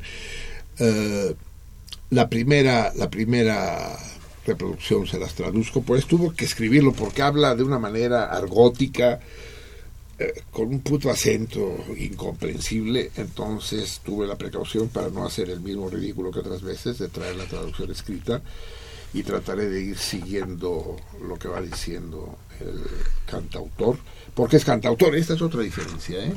Claro. Eso también es Claro. importante, quien Sí. canta las propias canciones Sí. y quien no, ¿no? Quien es un mercenario de las obras.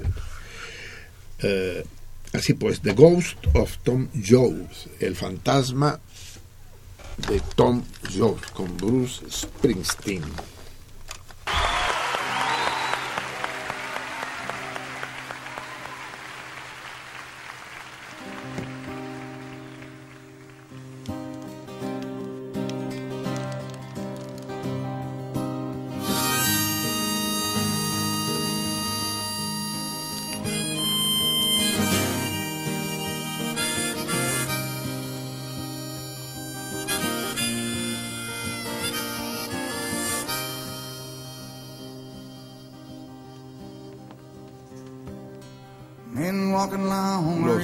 Hombres van caminando por las vías del tren.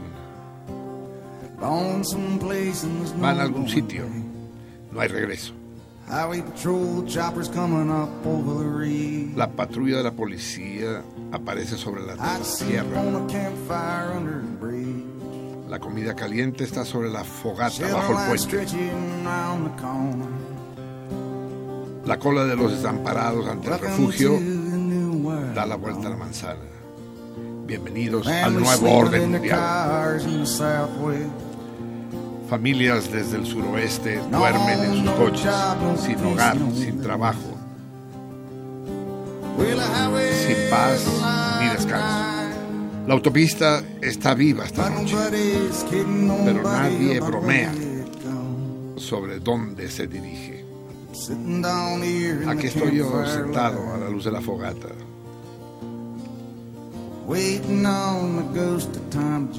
Buscando el fantasma de Tom Jones.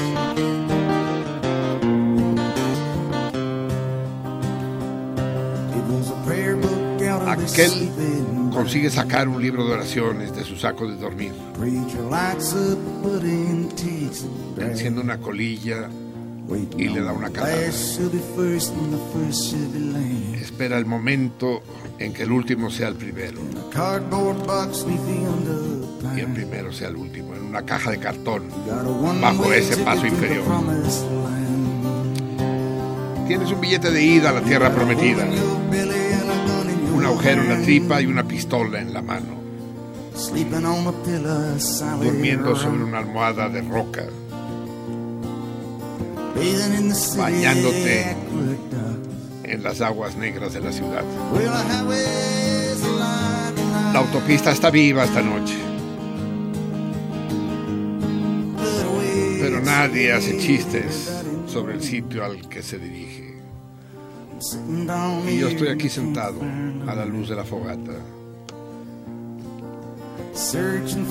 buscando ese fantasma de Tom Jones.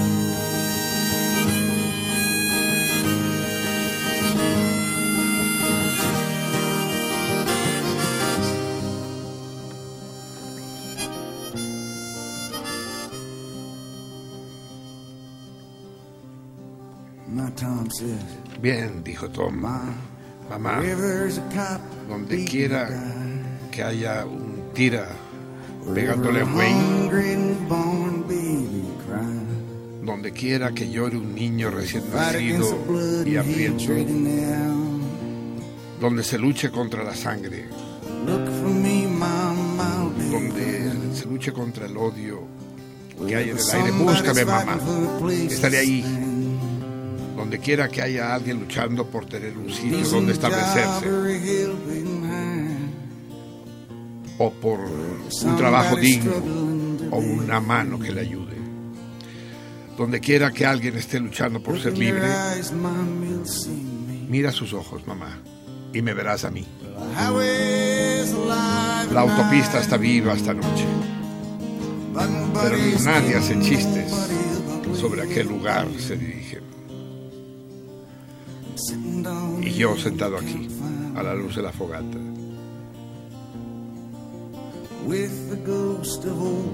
Junto al fantasma de Tom Jones.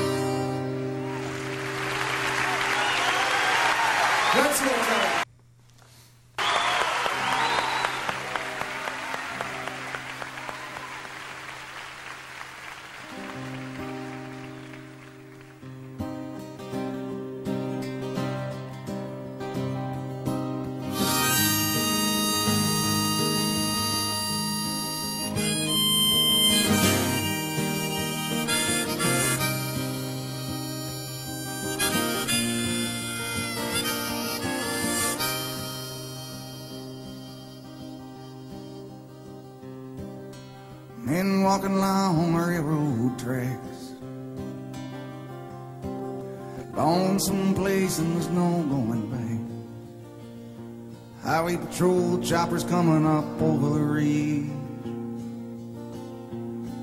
Hot soup on a campfire under the bridge. Shelter line stretching around the corner. Welcome to the new world. Families sleeping in their cars in the southwest.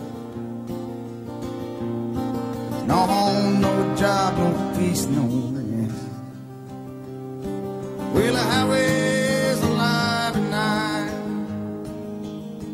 but nobody's kidding nobody about where it goes. Sitting down here in the campfire light, waiting on the ghost of Tom Jones.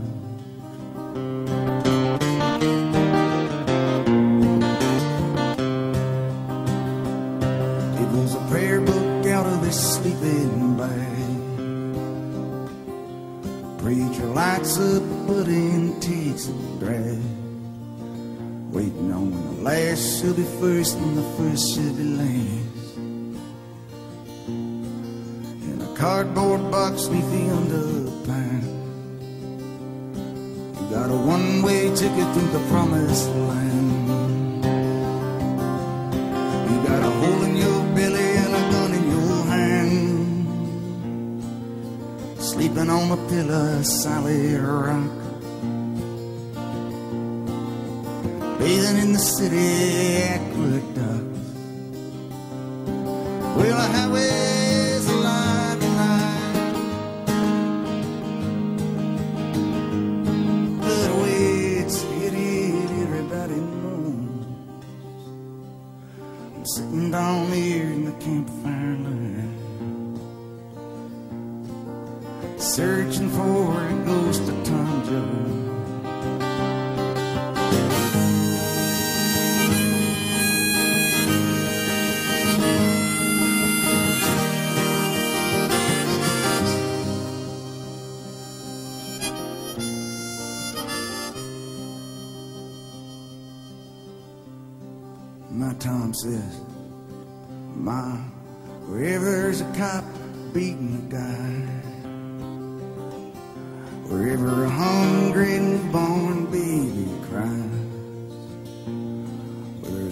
against the blood and hatred in the air.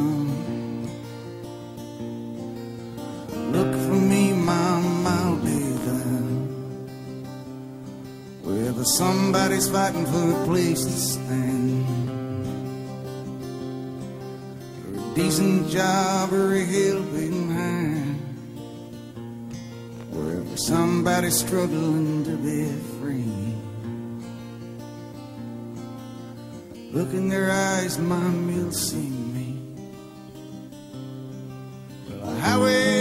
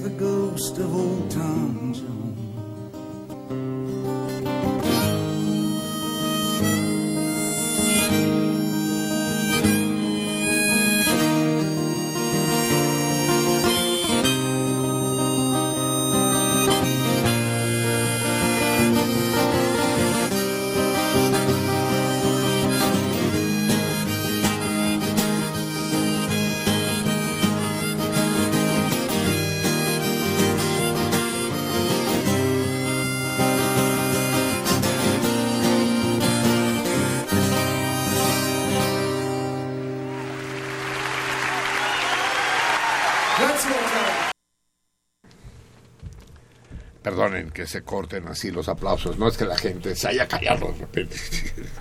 ¡Aplaude! No, sino que así está la grabación. Ni modo. Eh, el fantasma de Tom Jones. Eh, una, una canción que me que me sedujo, que me cautivó en el momento que me la hizo escuchar hace pocas semanas, el 9. Aunque Bruce Springsteen es, fue un ídolo hace 30 años, digamos, ya no es un, ya no es un jovencito ni está de moda. A eso, vamos a contratiempo, como dirían los músicos, ¿verdad?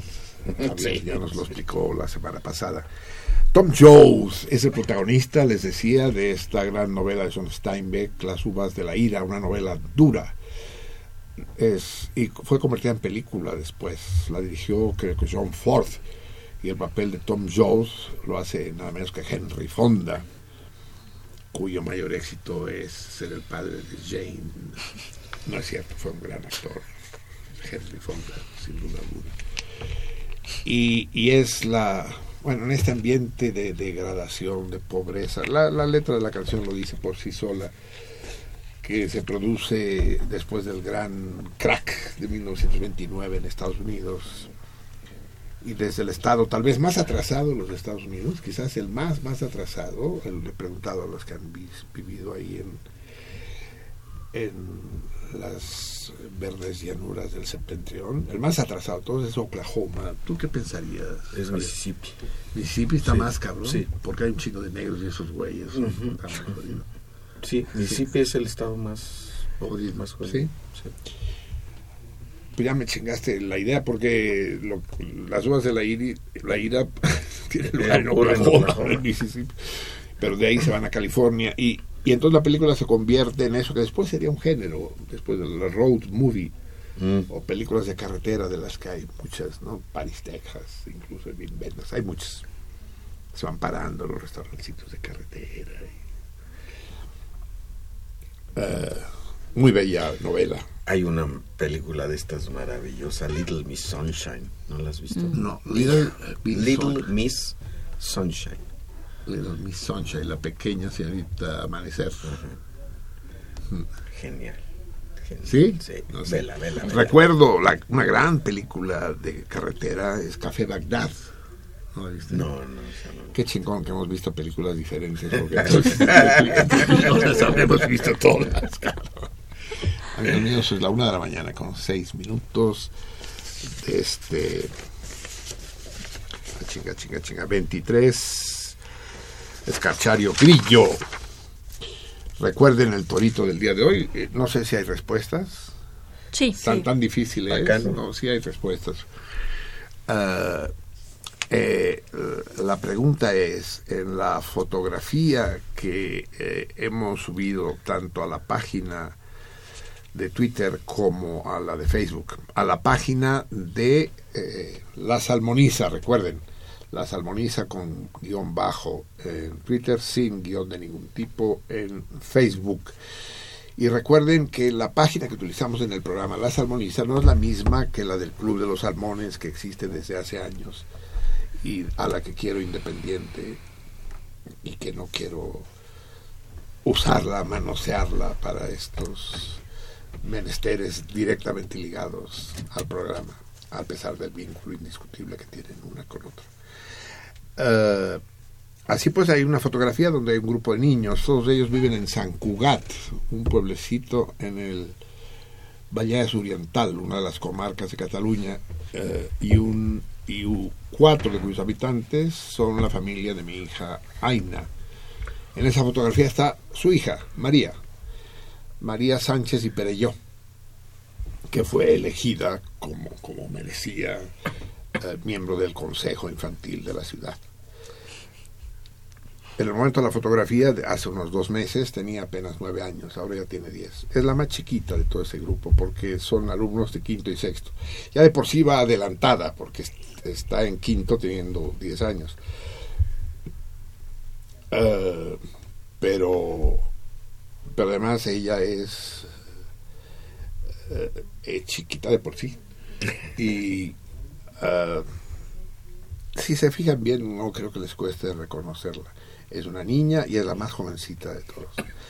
Eh, y hay señales para que puedan decir, para que puedan indicar mediante el teléfono, el Twitter o el post en Facebook quién de ellas es. Quien gane se hará, eh, participará en el sorteo de este pastel o, o una bandeja de pastelitos, como ustedes quieran, de la sensacional pastelería ah, la tacita de té, el teaspoon de nuestra salmona La cucharita. Fabiola. Eh, perdón, Cucharita. la cucharita de té. Eh, pidan informe, entren a la página en Facebook y verán, verán qué maravillosas cosas saben hacer. Eh, así se llama la su, su muro, su página en Facebook, Teaspoon, en inglés. Teaspoon. 6383-6932. Y hablen personalmente con Fabiola. Díganle que son el que no haya ganado, dígale que es el ganador y quien no, dígales que es el perdedor, pero que en todos modos son salmones y que, les- que no, que no sea que no sea malora y que les haga un descuento. Los teléfonos que tenemos en cabina son el 55 36 89 89 y el 01800 50 52 688. Ah, sacúdanse de la modorra de la una de la mañana y háganos compañía. Y ya lo saben, se los vuelvo a decir, en, en Twitter escríbanos a la salmoniza, guion bajo entre la y salmoniza, y en, twi- y en Facebook a la salmoniza, tal cual. Te- eh, tenemos pocas llamadas el día Sí, de hoy. pocas llamadas. Eh, Efren Moreno felicita el programa más chingón de la radio. Bueno, pocas pero sustanciosas. Pero sí, con una de esas tenemos, ya, fíjate. sí, ya que no hablen. Sí. El domingo acudió a un concierto donde conoció a Perla González. Le comentó el sentido contrario y le invitó a que lo escuchara. Quiere ver si es posible darle la bienvenida como Salmona. Escucha el programa desde que este inició hace años. No tiene computadora ni internet, por lo que no puede contestar el torito. Pues bienvenida, Perla. Pues sí, pero que nos diga cómo quiere que le demos la bienvenida. Puede ser de cuerpo presente. Así es, la podemos Sí. traer aquí con mucho gusto. Pues sí, ¿no? Y la agasajamos. ¿no? oh, oh. Bueno, que Efren nos proponga, pues, que, nos diga, que nos diga qué canción le gustaría a, a nuestra. Salmona. ¿Cómo se llama? Perla, Que Perla. nos diga qué canción le gusta a Perla, la Perla, qué película, ¿no? Del gran cine mexicano. ¿no? Ujú, Perla. sí, cómo no. Qué maravilla. Pedro Armendáriz, sí. Sí, ¿no? Sí, a huevo. Claro. Manuel Munguía, la nación está fracturada y adolorida, pero el año que entra va a ser un desmadre por, por la acción traidora del partido hegemónico que ha forzado anticonstitucionalmente a una hegemonía de los partidos, ampliándola convenencieramente sobre la voluntad de los mexicanos. Está visto que los esfuerzos por desarrollar una democracia quedaron enterrados en el pasado con la muerte de Madero en 1913. Puta, si, si, si quedaron enterrados con la muerte de Madero, quiere decir que duraron poco, ¿verdad? porque, porque desde la muerte de, desde la huida de, de Díaz, del primer Díaz, a la muerte de Madero, pues pasó muy poquito tiempo, ¿no? Julia Leticia Menes La gran Julia contesta Leticia. el torito. Bien por Julia Leticia. Bueno, no sé si contesta bien o mal, en todo caso, aunque no supiera, no lo diría, pero bien porque haya contestado. Por la carretera de Twitter que tenemos, Nos escribe tragármelas. ¿Qué pasó? Esas, esas cosas no, las no las y haga... Sí, ¿qué pasó? Arroba tragármelas. A los maestros panaderos se les divide en franceseros y bizcocheros. No, Vivi, es que usted también lee lo que quiere, ¿eh? No, pinche Vivi, ¿no? Como la traicionó el subconsciente. El inconsciente. No es tragármelas, es tragarmellas.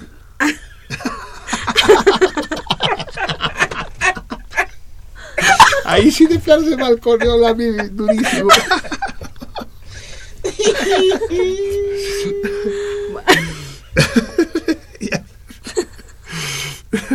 ya, le dio calor, ya se puso roja de roja, va a pasar ahí recorriendo espectro. Entonces, tragarme las dice, sí que los taoneros se dividen en, en bizcocheros y franceseros, así es. El tragarmellas es el tragaldabas, pues, o sea, eh, mientras se trate de tragar, funciona igualmente. El querido Pi, sí. que debería estar aquí en lugar de estar jugando por teléfono. Bueno, eh, nos, nos pregunta Cutre, ¿cómo se llama el grupo que tocó en vivo y en directo el martes pasado? No tiene un nombre, pero hoy se presentaron por última vez. eh, A la mar. A la Mar, sí, el grupo es el grupo de Ricardo Zárraga, pues Así es. se llama La Mar. Y si alguien, yo, yo prometí que estaría y no pude estar, pero si alguno de los salmones estuvo, nos gustaría que nos hiciera una crónica, ¿no? De, este, de esta recreación de Cervantes escénica que con el talento de Ricardo Zárraga no puede haber, no, no, no puede no haber sido magnífica. Ah, nos escribe Vaginal Commands. Vaginal Command, puta, la traen corta y entre los que el trágame las. El Vaginal Command. Vaginal Command, así que dice. Ah, saludos a todos en cabina y es inaudito que hayan pagado pinches cinco mil por un pastel en forma de pescado que estaba seco. Ay, Le Vaginal tocó la Command. cola. Sí, no, la verga, sí. No, no sé qué parte. No sé qué parte del pescado te habrá tocado Vaginal. Pero, pero- pero- yo no, no estuve, yo no estuve viendo exactamente cuál fue el pescado, el, el, el- la- el fragmento de pescado que me tocó a mí, pero estaba delicioso, esponjoso, riquísimo. Húmedo y Sí, caliente. sí, esponjoso. Puta, qué mal aire ha soplado en, esta, en este estudio. Alma Rosa Morales, el sotol es la bebida tradicional de los chavochis mestizos de Chihuahua. Así es, el sotol, pero, pero, pero ¿confirmas o no confirmas, Alma, lo que el tlacuache anda, anda El diciendo? rumor que ha esparcido el tlacuache. Sí, De que vas decir, a traer por lo menos tres galones. Así es. Digo, para que alcance a todo. Eh, Porque es que Alma, Al- Alma chihuahueña, ¿verdad? Ella, Así es. Chihuahuense. Así es. eh, ella anda por allá, por el mero norte y dice, oiga, ustedes los de Hermosillo, por... dice, no, perdón, ustedes los de Hermosillo, ¿por qué no pronuncian la L? Y se la comen siempre, y dice, nosotros, ¿cómo no? Eso harán ahí en las orillas. ¿Seguimos? Sí, Alma, te esperamos aquí en la ciudad de, de los Tenoscas, en la gran Tenochtitlán. Bueno, y ella misma, lo mejor es el tesguino de los tarahumaras. Tesguino, tesguino. Tesguino de los tarahumaras. Pero no traje nada porque Tlacuache no lo pidió formal. Ah, o sea que está aquí el Alma Morales. Besos desde Ciudad de México. Así es, está. Ándele, y, pero nos trajo Sotol al menos. No, dice pues que yo no. creo que sí. No. No, que no trajo Tesguino. Ah, Espero que, espero que sea eso lo que quiere decir y que no nos dejen con las que aclare, que aclare. que aclare, sí. Y, y que responda que responda el tlacuache como hombrecito a su Ujú. ofer- ofrecimiento. Sí, Jordi Albert Hidalgo. Albert. Pambol es por burla de los que juegan tocho a los aficionados al foot, porque las ligas de foot fueron hechas por panaderos. Sí, bueno, tiene, tiene un poco que ver los de Tochito. Yo cuánto Tochito no jugué en mi vida, sí. César Berlanga, Salmones. Ah, parece el venado. ¿Está contento? Nada más dime una cosa. ¿Está contento o está enojado? A ver, ahorita Parece. vamos a ver. Pregunta. ¿Piensan que un error mío en los toritos podría llevarnos a una paradoja que destruya el universo? Sí, definitivamente. Pues prepárense, porque no tengo ni la más puta idea quién es la célebre comunista que bateó a Stalin. Ya valió madre. Es cierto, tenemos que hablar bien, bien, bien por, por César, por recordármelo, porque ya la semana pasada lo olvidé y ya estamos a medio mes.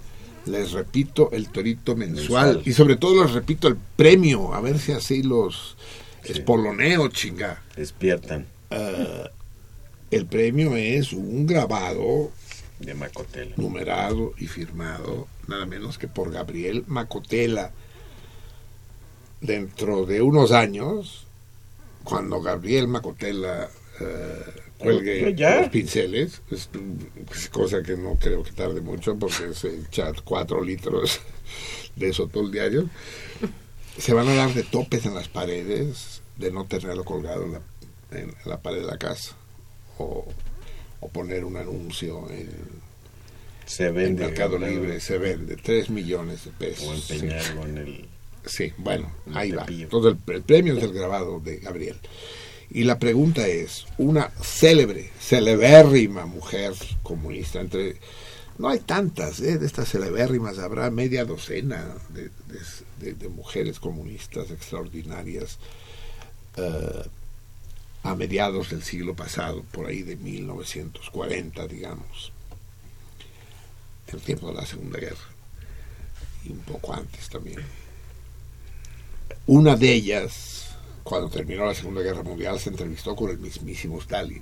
Y Stalin le dijo, camarada, quiero que sea usted la presidenta de su país, ahora que las tropas del Ejército Rojo lo han liberado.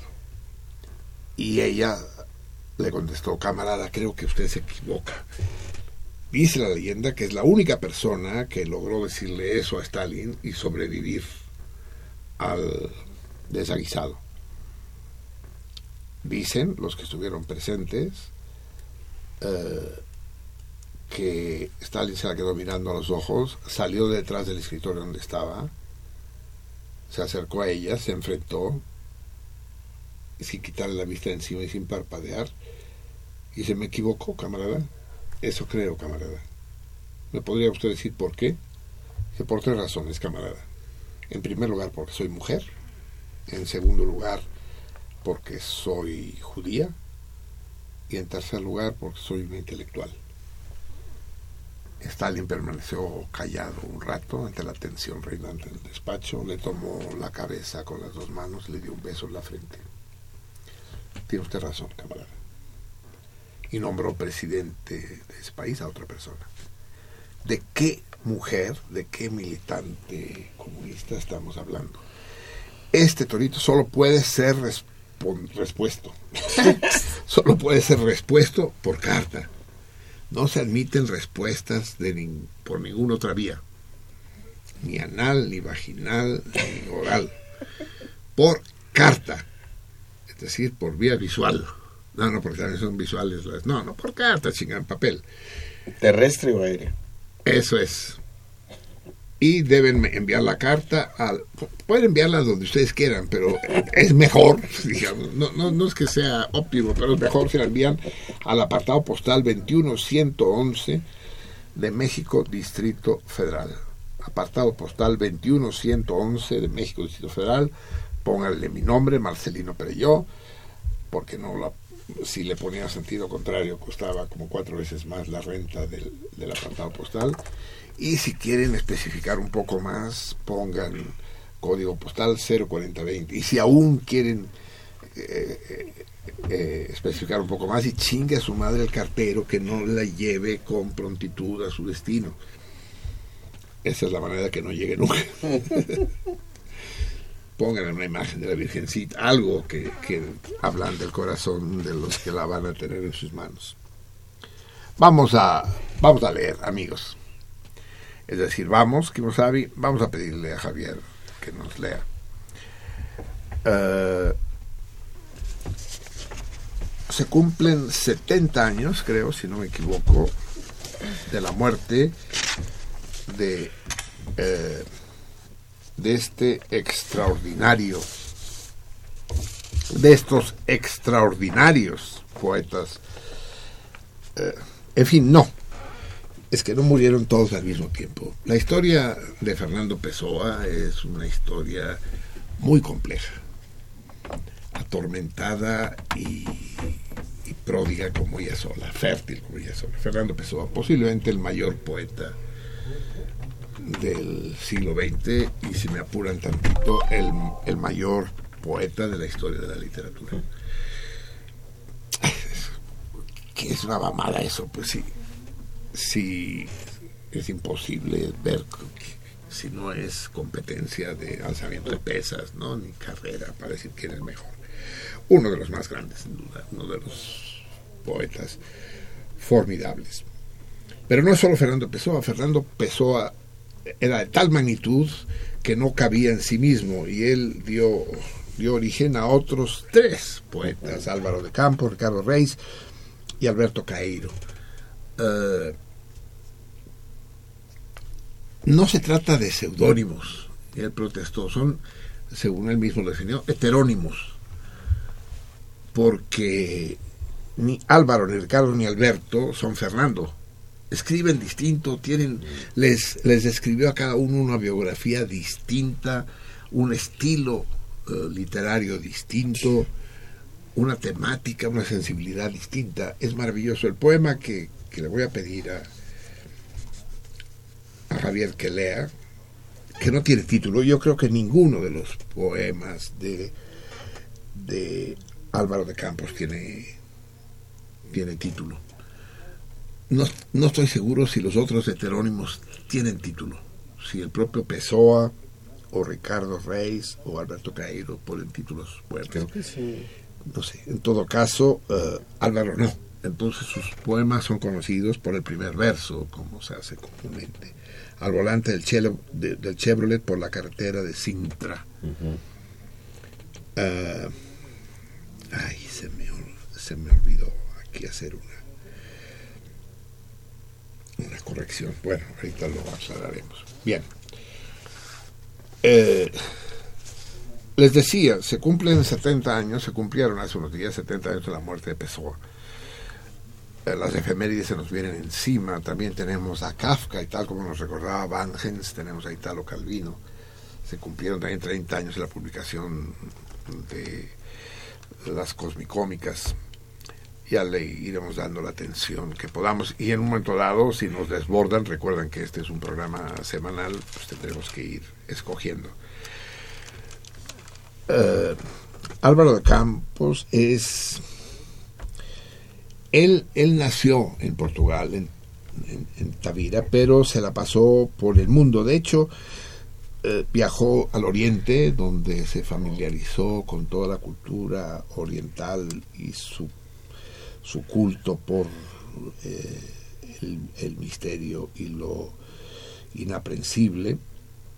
Y después estuvo en Londres un tiempo, donde se volvió vanguardista y, y en una corriente literaria que era el futurismo, eh, muy crítico respecto a la civilización y con una melancolía, una tristeza, un desapego a, a- la vida que nunca lo llevó a pensar en la propia muerte, eh, pero que sí eh, eh, le provocó un fuerte desapego.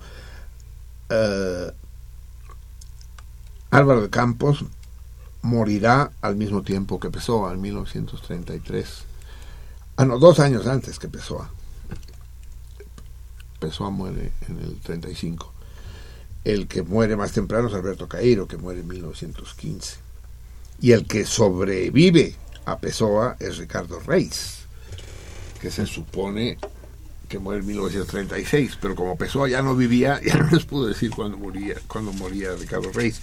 El imbécil de... ¿Quién es el portugués imbécil? Eh, ese novelista, este mamón. Saramago. Saramago, sí. La gran Saramago. Hay, hay dos Saras en la historia importante de la literatura nuestra. Eh, eh, nuestra Sara, la que escuchamos hace un momento hablar, Sara Lovera, y la estúpida de Sara Mago. Esa que le, que le plagió el cuento a nuestro Teófilo. a nuestro Teófilo Huerta. ¿Recuerdan la historia? Tuvimos aquí al Teófilo, ¿no? Y que desgraciadamente cuando se descubre toda la trapacería, eh, Saramago ya estaba enterrado, que se lo coman los gusanos. Y él fue el que escribió este, esta supuesta biografía, profanando la historia que el propio que el propio Pessoa había escrito, que es la muerte de Ricardo Reis, porque cuando muere Pessoa, Ricardo Reis sigue vivo. Entonces eh, se supone que toma, toma el relevo. Bien, para acompañar la lectura de, de este extraordinario poema, que debe ser leído precisamente a la 1.30 de la madrugada, no hay otra hora para leer al volante del Chevrolet, por, del Chevrolet por la carretera de Sintra. Sintra es una ciudad no muy lejana de Lisboa, pero ya cerca del mar. viajando pues desde la desembocadura del Duero, del Douro, como dicen ellos, que es donde está Lisboa, hasta el océano Atlántico. Y eh, es, escogí, busqué música portuguesa, pero, pero ninguna me convenció, eh, porque tiene que ser música sin letra, porque si no la letra compite con la lectura.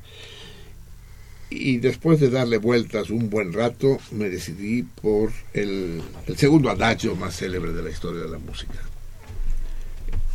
Ay, güey, ¿no está el disco? Ah, se lo deben haber llevado ya. Ah, sí, sí, es el que ya tienen allá. Es el corte 2. No, el corte 3, perdón. Eh, no les voy a decir cuál es el adagio más célebre porque ya lo saben ustedes y no me gusta andar repitiendo cosas. Eh, pero el segundo es el de Samuel, Samuel Barber. Y, y él va a ser el que nos va a servir de telón de fondo a la lectura que va a hacer Javier de él. Así pues, los dejo en manos de Barber. A ver, te- te- te- es que no tengo los datos de quien interpreta. eh, yo no sé si aquí vienen.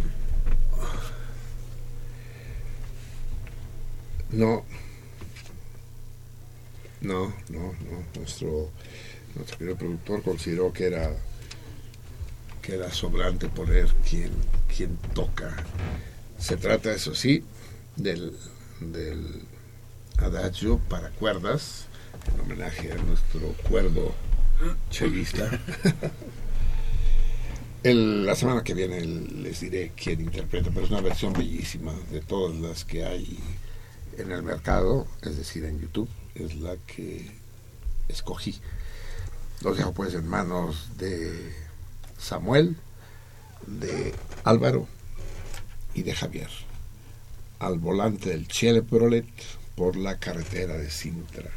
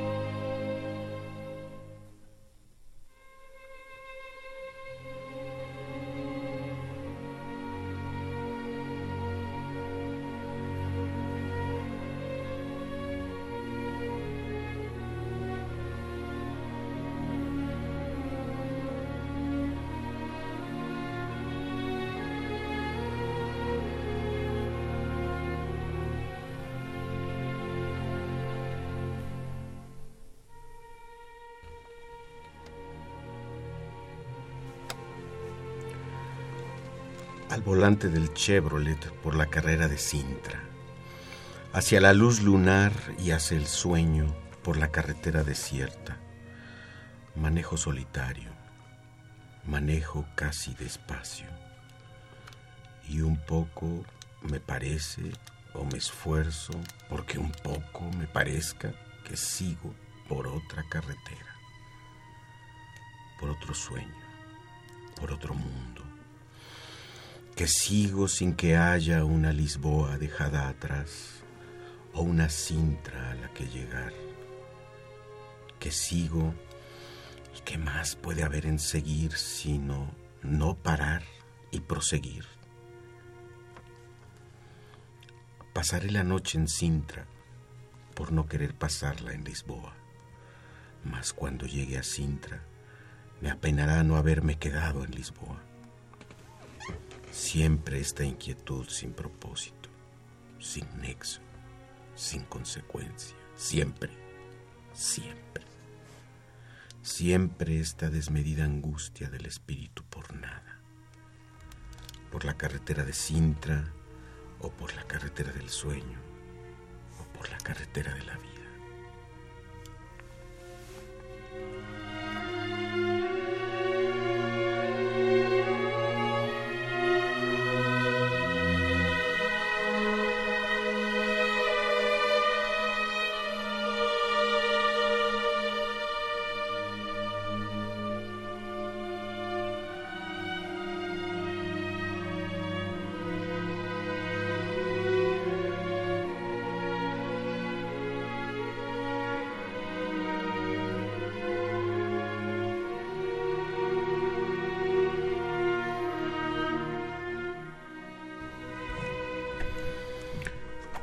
Maleable a los movimientos inconscientes del volante.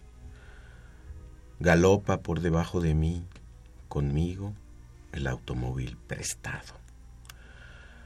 Sonrío del símbolo al pensarlo y al girar a la derecha. Con cuántas cosas prestadas voy yendo yo por el mundo.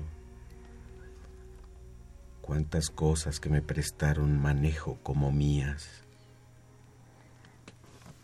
A la izquierda la casa modesta, sí, modesta, al borde del camino. A la derecha el campo abierto con la luna a lo lejos. El automóvil que hasta hace poco parecía darme libertad es ahora una cosa en la que estoy encerrado, que solo puedo manejar si estoy encerrado en ella, que solo domino si me incluyo en ella y ella me incluye a mí. A la izquierda, ya dejada atrás, la casa modesta, menos que modesta. Allí la vida debe ser feliz solo porque no es la mía. Si alguien me vio por la ventana, soñará. Ese sí que es feliz. Para el niño que atisbaba detrás de los cristales de la ventana de arriba, tal vez yo haya quedado con el automóvil prestado como un sueño, como un hada real para la muchacha que al oír el motor miró por la ventana de la cocina desde el piso de abajo. Tal vez yo fuese algo así como el príncipe que hay en todo corazón de muchacha. Y de reojo pegada al cristal me siguiese hasta la curva en que me perdí.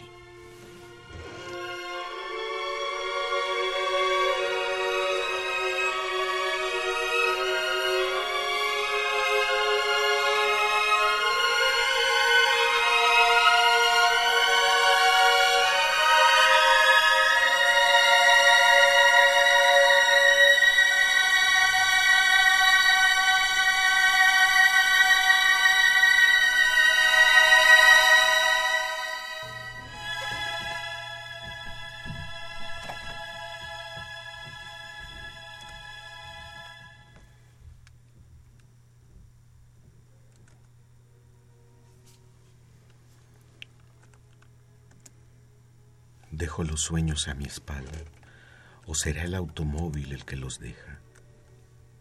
Yo el conductor del automóvil o el automóvil prestado que conduzco. Por la carretera de Sintra, a la luz de la luna, en la tristeza de los campos y la noche, mientras manejo desconsoladamente el Chevrolet prestado me pierdo en la carretera futura. Me sumerjo en la distancia que alcanzo.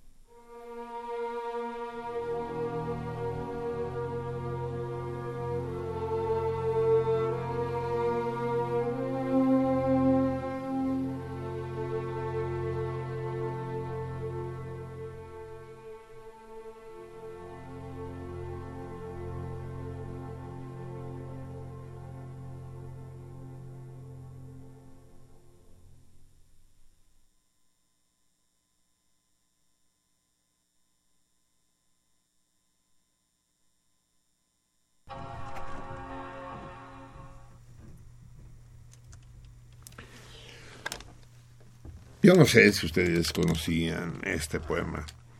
pero para mí es como si no lo hubiera conocido antes, como si lo escuchara por primera vez. Decir que la lectura de Javier Platas fue magistral es decir poco. Fue un poco más que una lectura. Está más allá, más incluso que una simple interpretación. Eh, Platas me hizo viajar y espero que junto a mí hayan viajado algunos de ustedes, muchos de ustedes, de Lisboa a Sintra, dejando a Lisboa atrás, esperando a Sintra adelante. Qué momento, qué momento, uno de los grandes momentos de la ya larga historia de este debraye radiofónico. Ya saben que no me gusta elogiar a mis amigos, menos si están presentes. Al que sí puedo elogiar es a Álvaro de Campos, que, que convierte, ahora sí que podríamos decir, a road poem, ¿no? Si hablamos hace rato de una road movie o de una road novel, esto es un road poem, poema de carretera al volante del Chevrolet. Amigos míos, son la una de la mañana con 40 minutos de este 25 escarchario Primario, primario, ¿no?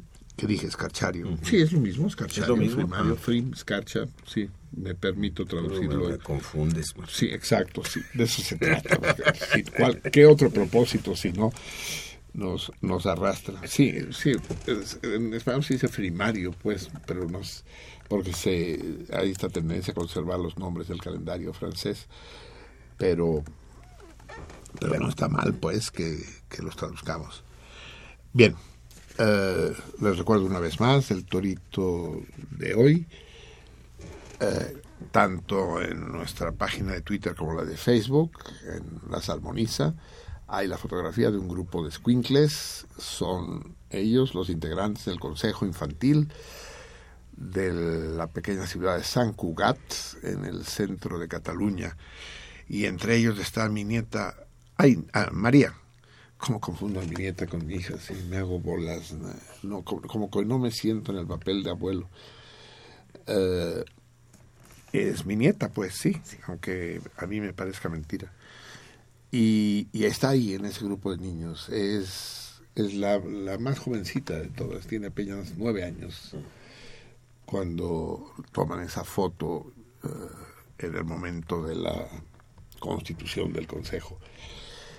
Eh, díganme ustedes, utilicen los criterios que puedan para identificarla y díganme mediante alguna palabra cuál de ellas es. Estoy viendo que, que incluso uno de los salmones ya manda la fotografía ampliada con el rostro de María, de mi María.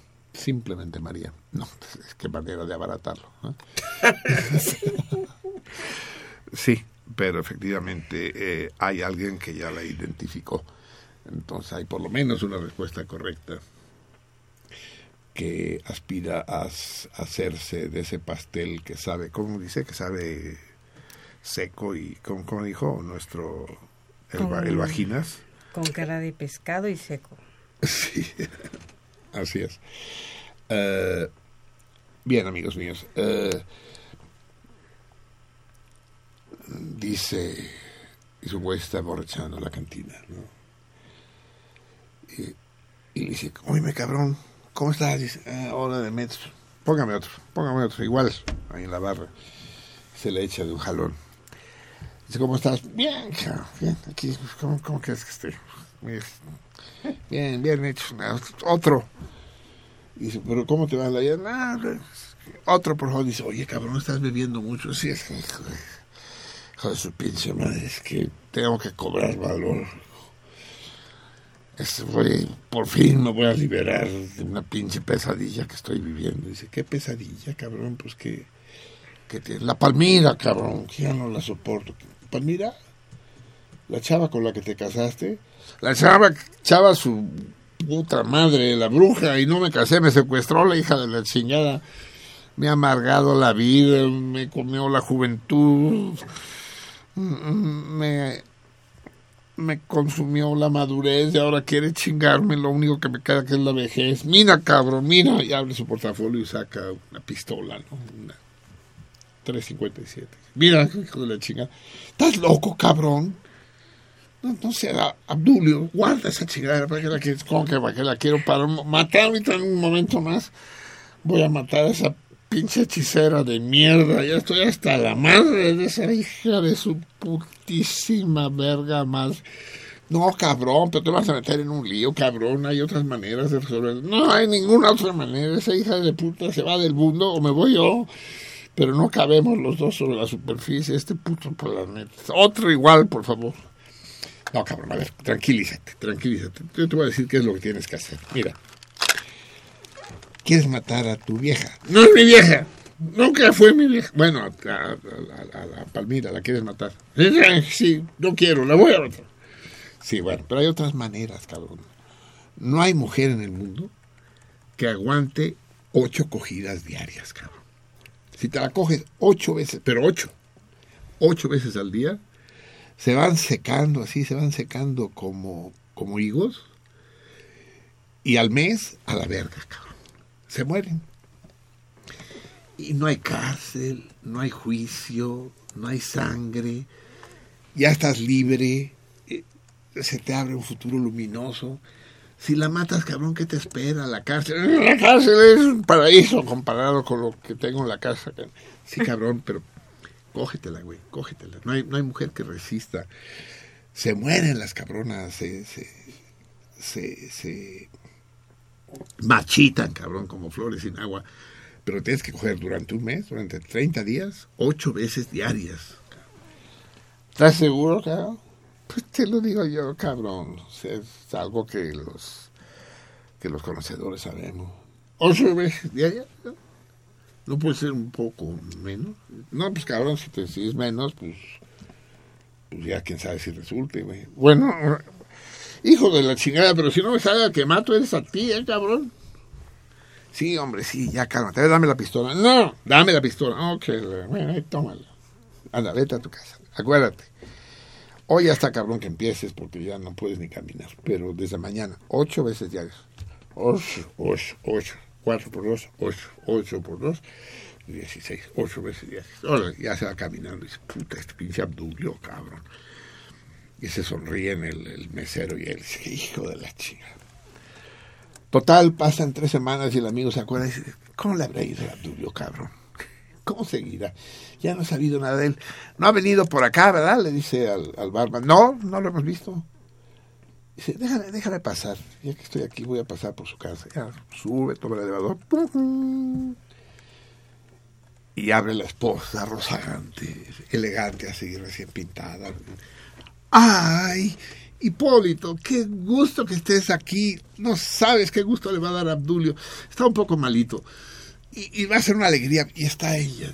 Yo no puedo quedarme contigo, no te puedo atender porque tengo reunión de- de- de- del, del, del club, de la fundación de la Benemérita y después tenemos una canasta. Y vamos a ir un grupo de amigas al teatro esta noche. Pero espero que te quedes un rato con, con Abdulio. Le va a dar una alegría tan grande. Espérame. Es que tengo que terminar de- el arreglo floral que estoy haciendo para la reunión del club. Espérame un poquito, estoy tan ocupada. Y se va así, saltironeando, feliz. Y se queda el Hipólito. Y dice, ay, chinga. Y se pasa, pasa, está en la habitación. Y entra en la habitación y está el pinche Abdulio. Seco, amarillo, cabrón. Con una transfusión en cada brazo y la chingada. Se acerca y dice, Abdulio, amigo mío. Hola, Hipólito. Hola. ¿Cómo estás, cabrón? Bien. Estoy bien, bien. Aguantando. el- Adelante con el pinche proyecto, cabrón. Aguantando. Dice, pero, Abdulio, ¿estás seguro? "Ah, bueno. Y se oye a la mujer cantando ahí por la, por, por, por la sala, ¿no? Las balas perdidas pegaron siempre en mi pecho. Feliz, salta el ruido de. Dice, hija de su chingada madre, oíla como canta pendeja. No sabe que le queda una semana de vida.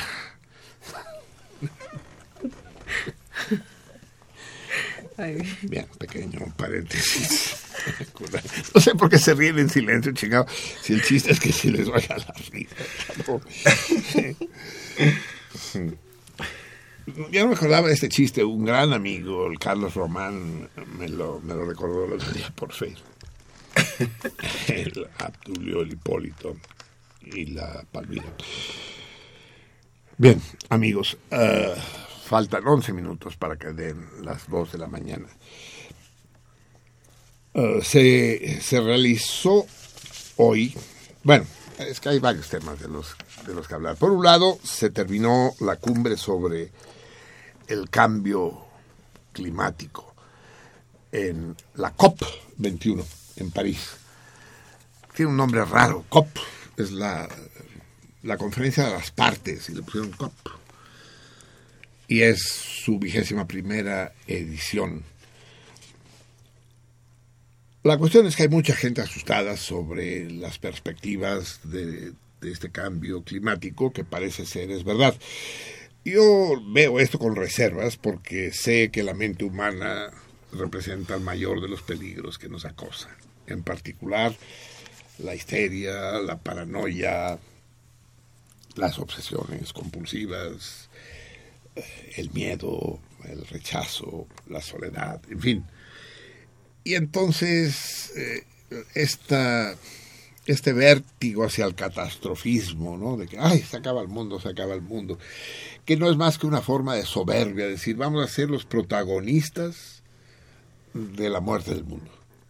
Les hablaba hace un momento de, de Tánatos, ¿no? ¿Qué, qué, qué pulsión de muerte más excelsa que de matar no a una persona, sino al mundo entero, ¿no? Eh, estamos acabando con el mundo, cabrón, no ya con la raza humana, no con, no con los tigres blancos siberianos, no, estamos acabando con el mundo entero. Y eso evidentemente juega un papel en toda esta historia. Sin embargo, no es desdeñable lo que los especialistas predicen. Ellos hablan del problema de la contaminación con dióxido de carbono, el terrible y temido CO2. El CO2 que se desprende de la combustión de productos orgánicos, le hace el petróleo. Y el CO2 forma una capa alrededor de la Tierra que eh, provoca lo que hace años se llamaba una inversión térmica, es decir, el aire caliente, como les contaba la semana pasada, ya no se eleva, sino que queda a la superficie y va produciendo un fenómeno de calentamiento global. Eso es lo que dicen. En la hipótesis de que eso sea verdad, y lo mantengo como hipótesis porque el catastrofismo no es lo mío, y puede, es decir, la Tierra ha pasado por mil etapas, épocas glaciales, se calienta, se enfría, porque el cosmos es muy complicado, muy grande y, y sus Caótico. y, es decir, estás diciendo algo muy cabrón, porque caos que, eh, y cosmos son antónimos, ¿no? el, el, el cosmos quiere decir orden, y caos, desorden. Y lo que acaba de decir Javier es efectivamente muy sabio, pues, es decir, cómo se conjugan los dos eh, conceptos antagónicos, el caos y el cosmos. Un millón de años, pues, en la historia del cosmos es un instante, es un parpadeo. Y, pueden volver eh, eras glaciales o eras de calentamiento, ¿no? Sí. Si, si hace muchos milenios la era glacial comportó la desaparición de un madral de especies, eh, no podemos desdeñar que una era eh, de altas temperaturas comporten también problemas no podemos desdeñar. El caso es que las previsiones, si las tomamos en cuenta, dicen que al ritmo que actualmente se está produciendo dióxido de carbono, a ese ritmo, dentro de 85 años, es decir, en el año 2100, la temperatura promedio del planeta habrá subido 4 grados. La temperatura promedio. anual, tomar, tomados todos los días del año y tomados todos los puntos del planeta. Habrá subido 4 grados. Y entonces, eh, la intención del encuentro de París, el COP21, es tomar las medidas necesarias para que ese aumento, que no puede ser detenido, ese aumento de la temperatura, se eh, limite a 2 grados centígrados. Es decir, que para el año 2100 la temperatura promedio haya subido 2 grados a partir de la temperatura promedio actual, eh, que es de unos 17 grados centígrados promedio, eh, tomando en cuenta los polos, el trópico y la chingada.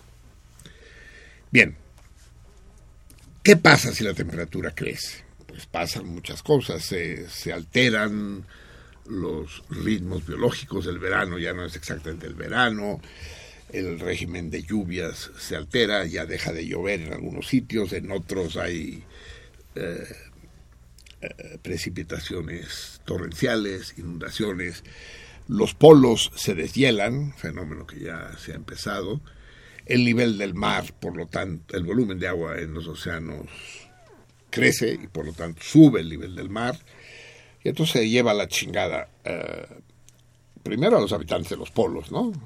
Imagínense, o sea, son muchos países que sufren catástrofes en el mundo. Siria, Cataluña, qué peor catástrofe que ser colonia de los españoles. Pero la peor de todas las catástrofes es que tu país desaparezca, que se te funda bajo los pies, ¿no? Que van a... Ya, ya no hay esquimales sobre el casquete polar, los hubo. Ahorita ya, ya, ya están, ya tienen eh, estudios compartidos en Ottawa y en Toronto. Pero, pero los osos polares, cabrón, eso sí dice, ah, chinga. O sea, me voy a tener que convertir en atún o en bacalao. ¿Qué pedo, cabrón? Pero sí, parece ser que el nivel del mar podría llegar a subir si se produce este aumento de, de 4 grados, como unos 4 metros, digamos, es equivalente. Lo cual, piensen ustedes, para los habitantes de las costas es, es terrible, ¿no?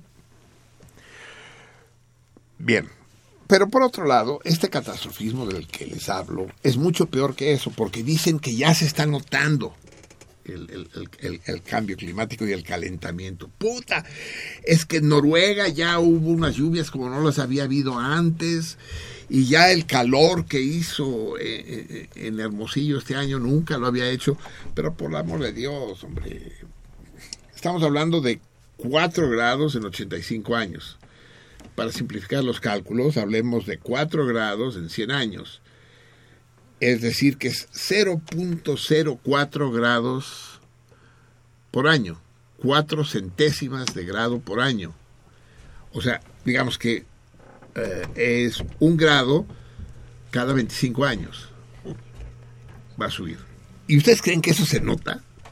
Que eso produce lluvias torrenciales en Noruega y temperaturas inusitadas en, en Culiacán o el deshielo de los de los glaciares. No mamen, hombre, no mamen. Esto se va a notar, sí, dentro de 100 años, pero no se nota de un día para otro. Entonces es una pendejada asociar las variaciones climáticas que siempre han existido a la catástrofe, al, al, calentamiento global. Porque, y además un calentamiento global del que todos somos culpables, porque cualquiera que se sube a un coche es culpable porque el coche desprende CO2. Entonces, lo importante es sentirnos culpables, cabrón. Y, y para redimir el pecado de andar echando CO2 cuando nos subimos al Uber, entonces merecemos el castigo. Y el castigo divino es el apocalipsis. Por mi culpa, por mi culpa, por mi santa culpa. ¿Cómo? Por mi... ¿Qué? Grande culpa. Grande. No, la tuya es grande, la mía es santa. La tuya es chica. Eh, entonces, es, es, es, es, esta mezcla de fenómenos realmente naturales con, con, fenómenos psíquicos, con fenómenos inconscientes mentales, es así que es catastrófica. Uh, yo recuerdo que mi mamá me contaba que hace 100 años, justamente hace 100 años, cuando ella tenía 12 años, en 900, 1915, digamos por ahí, un poco antes. Los alemanes habían construido un super cañón, un cañón gigantesco de 30 metros de largo y un calibre como de un metro. Con, eso es verdad, ¿eh?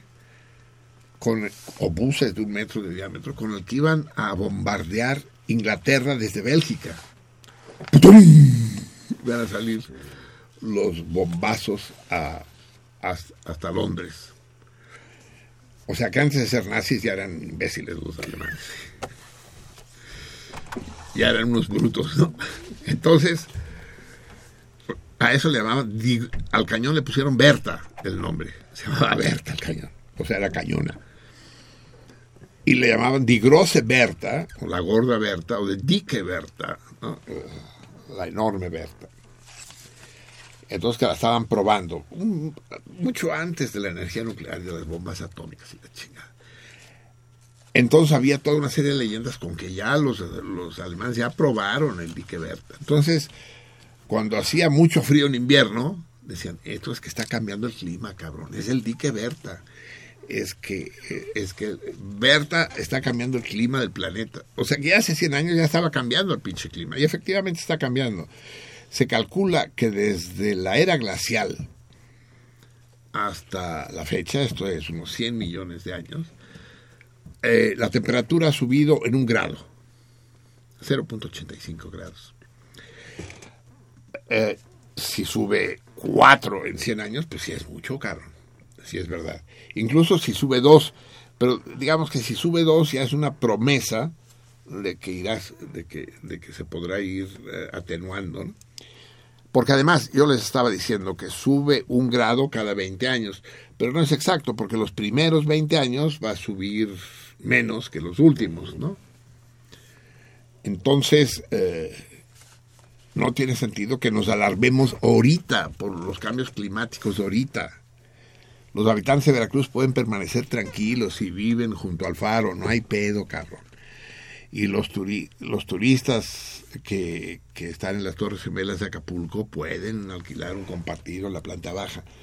No se ve un carajo del mar, pero eh, tampoco les van a llegar las aguas, a menos que venga un huracán, pero ese es otro pedo, ¿no? El miedo, el culto al miedo. Yo no sé si en alguna civilización existió alguna vez el dios del miedo. Pero si no hay que inventarlo, cabrón, para que le pongamos veladoras. Porque el puto miedo es el que está corroyendo a la civilización mundial. Miedo a cualquier cosa. Cuando se nos acaba una chingadera, nos inventamos, Inventamos otra. Ahorita resulta que hay que hay una nueva onda de epidemia de la de la gripe aviar en Europa, ¿no? En Europa, o sea, no no no no en en Indonesia ni en África, sino las putas gallinas europeas como las vacas locas que también eran inglesas, las hijas de la chingada, ¿no? Locos los güeyes que se andan fijando en esas madres. Lo uh, eh, me acuerdo mucho en México hace 30 años cuando yo llegué, había el pedo de la inversión térmica en la Ciudad de México, ¿no? Lo cual aumentaba la contaminación. Y entonces acaba de estrenar esta película Encuentros del tercer tipo o de la terce- de tercera clase, no sé cómo se llama. Del tercer tipo. Del tercer tipo. Así es. Y entonces, donde llega la nave de los extraterrestres, ¡uy! eh, eh, ¿cómo es la musiquita? Ta, ta, ta. Es, esos son esos son los sonidos de, de algún teórico de la música, ¿no? De, No, no, lo que pasa es que el, el, eh, Kodai inventó Kodai, un sistema eso. de, de- de señas y entonces supone que los, los, los extraterrestres. extraterrestres utilizan ese, ese lenguaje, ese código. ese código. Eso, sí, exacto. Es, Sí, eso, es- eso. es la-. Tendrían que ver las manos. Cómo putea el Javier cuando hace el código con las manos. sí. Bueno, pues entonces en la película, en un momento dado, si ustedes la recuerdan, tienen la edad suficiente, eh, entran en contacto los extraterrestres con una familia, padre, madre, hijo, y, y que deciden ir al punto donde saben que va a aterrizar el... Pero se los prohíben porque la, la CIA y la FBI también saben dónde, entonces prohíben el- el- la entrada porque dicen que hay una gran contaminación. Y ellos no se acaban de creer que sea contaminación, saben que es donde van a llegar los putos marcianos. No, pero es la obsesión del, del, del hombre. Porque la, la mujer piensa que está loco, porque, está, eh, porque él se empieza a obsesionar Es cierto. con un con, con, con, con un montículo y lo, y lo construye. Lo y- sueña, Y, y lo sí, sueña sí, y sí. lo hace chico y lo hace grande hasta que la mujer se harta y lo, lo deja. Así Lo es, deja. sí, Y entonces él, en esa obsesión, Se va. Se va, sí. Y, y entonces, para convencerse de que es mentira lo de la contaminación y que se van a morir los que vayan allá, toma una jaula con un pajarito. Y se va en el coche con el pajarito, ¿te acuerdas? Sí, sí. Dice, si hay contaminación mortal, el primero que se va a morir es, Es el el, pajarito. es el pajarito, ¿no? Y se va para allá. Entonces, bueno, no se muere el pájaro ni, él. Entonces, llegan los marcianos y, y Truffaut, gran director francés, actúa como actor y la chinga. Pues bueno, eso de que los pajaritos se mueren primero parece que se volvió una consigna mundial. Y en México todo, cuando venía el fin del mundo por la inversión térmica, en la Ciudad de México, yo vivía en Sinaloa entonces, tenía pajaritos y se fijaba a ver cómo les iban los pajaritos. Y empezaron a aparecer pajaritos muertos por todas partes. Y llegaba Televisa, no, no existía TV Azteca todavía, llegaba Televisa con sus cámaras y sus reporteros y se juntaba, se remolinaba las gentes junto a una pinche paloma muerta, ¿no? Llegaban, ¿y, qué, y cómo la encontraron? No, aquí estaba, yo... Dice, cuando la vio ya estaba, y ya estaba muerta, ya, ya estaba aquí acostada, puta. Y dice, no, no, no, y, y- y en mi también se murió una y la chingada. Y una verdadera psicosis colectiva. Y le preguntaron al que era secretario, pues no de medio ambiente, porque tal concepto no existía todavía, sino eh, sec- secretario de, urbanismo o algo así, que era Reyes Luján, el físico, que me dio clases a mí, del laboratorio de física de la facultad. Le preguntaron a Reyes Luján, eh, y licenciado dice, ¿cómo explica la contaminación? Dice, no, sí, la contaminación es la época en que surgen los Imecas, ¿no? Ese nuevo, ese nuevo pueblo prehispánico que luchaba contra los chichimecas y los toltecas, y los olmecas, los Imecas. Y dice, sí, sí, tenemos un problema de contaminación, pero, pero en fin, estamos tomando las medidas, el peso no circula y todas esas madres. Dice, pero que se están muriendo los pájaros, licenciado, no es broma. Y y me acuerdo que Reyes Luján le dijo, sí, sí, es que los pájaros son mortales. Siempre se han muerto. y lo que pasaba es que entonces se fijaban en eso. Antes no, Nadie- andab- nadie no pelea andaban buscando pájaro pájaros muerto. muertos, ¿no? O sea, los pájaros muertos no se aparecen, ahí están. Nadie ha visto un pájaro muerto desde entonces. Y los pájaros se han seguido muriendo, por supuesto.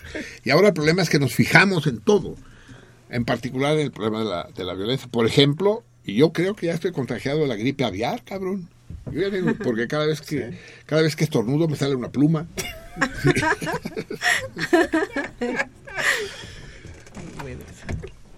Perdemos, perdemos a la Arián. Se nos la lleva Teseo. Felicidades. Y, y, y bebe y bebe. Y viene su cuasi tocaya, la Adriana, la laberíntica, la dueña del laberinto, a sustituirla frente al frente al paisaje de Facebook. Vamos a ver si tenemos noticias cuando ya son más de las dos. ¿Qué nos dicen los radioescuchas? Los radioescuchas, Carlos Alberto Becerril ganó las cortesías para la obra de Argelia, a la cual asistió y quedó muy satisfecho. Lo trataron muy bien. Pero no nos platica de la obra, pero Carlos, estaría bien que nos platicaras un poco más, hombre. Lilia Peña hace un comentario eh, y bueno, yo digo que si sabe el torito, pues que lo que mande la respuesta. Ah, dice que sabe el torito, pero no manda la respuesta. Ah, eh, sí. eh, ah, pero es el torito mensual, pero, pero Lilia, este torito mensual es por medio de una carta postal. Así es. Entonces se no cuenta. No, y dice, claro que no. no, no, No, no. dice como comentario, opina que está muy fácil la respuesta. Y da una respuesta. Ujú. En fin. Dulce María de Alvarado, mi compu me dice mensaje no enviado en la página de Facebook, La Salmoniza. Quiero saber si llegaron mis mensajes. Ah, a- ahorita, ahorita lo checa Adriana, sí. Fabián Uribe Michel, la lectura de Javier Platas no se escuchaba o se escuchaba muy bajito. Puta. Sería bueno que sentido contrario tuviera página de internet y correo electrónico porque no todos utilizamos redes sociales. Pues no sé, es complicado. Sí, yo, yo creía que ya estábamos haciendo un exceso teniendo tres páginas, dos en Facebook una. Pero si tienes internet no te cuesta nada, hijo, meterte a Twitter o a Facebook. Son- es gratuito y son 90 segundos, ¿eh? Y ya. No, no se necesita más. Pero sí sería una desgracia que no se hubiera escuchado bien. Se monitoreó allá afuera, tiburón, y se escuchó bien. O sea, es el radio aquí del salmón. Súbele el volumen, güey. A ver, ¿qué nos dicen en qué nos dicen en Twitter, Miri? Ah, ¿No van a leer Facebook? ¿Cómo? ¿Facebook no se va a leer? Sí, prefiere que se lea primero Facebook. Sí, no. Sí, porque está hecha un lío aquí, está llena con papeles la mano. Sí. ¿Y No, Facebook no, no, cómo bueno, estamos? Aquí dice Lucía Villarreal. Dice, hoy, La, potranca. hoy me da flojera hablar por teléfono. El torito se presta para contestarlo por inbox y ya lo hice. Solo hace falta mandar los saludos para todos y los abrazos y besos para Marcelino y Javier. Muy bien, potranca. Después dice Jonathan. ¿Cómo debe ser el beso de una yegua?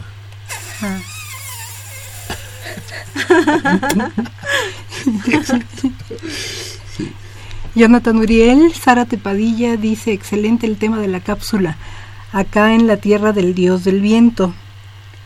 Dice, bueno, está creo, no sé si mal pun- eh, los puntos.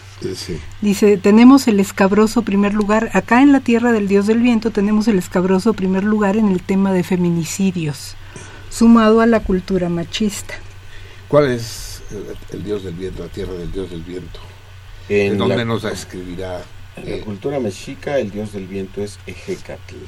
sí, pero ¿cuál será la tierra de Hecatl? Eh, Ah, ¿Tenochtitlán? no. ¿O dó- dónde estará u- Jonathan Uriel. Jonathan Uriel? No sabemos. Sí.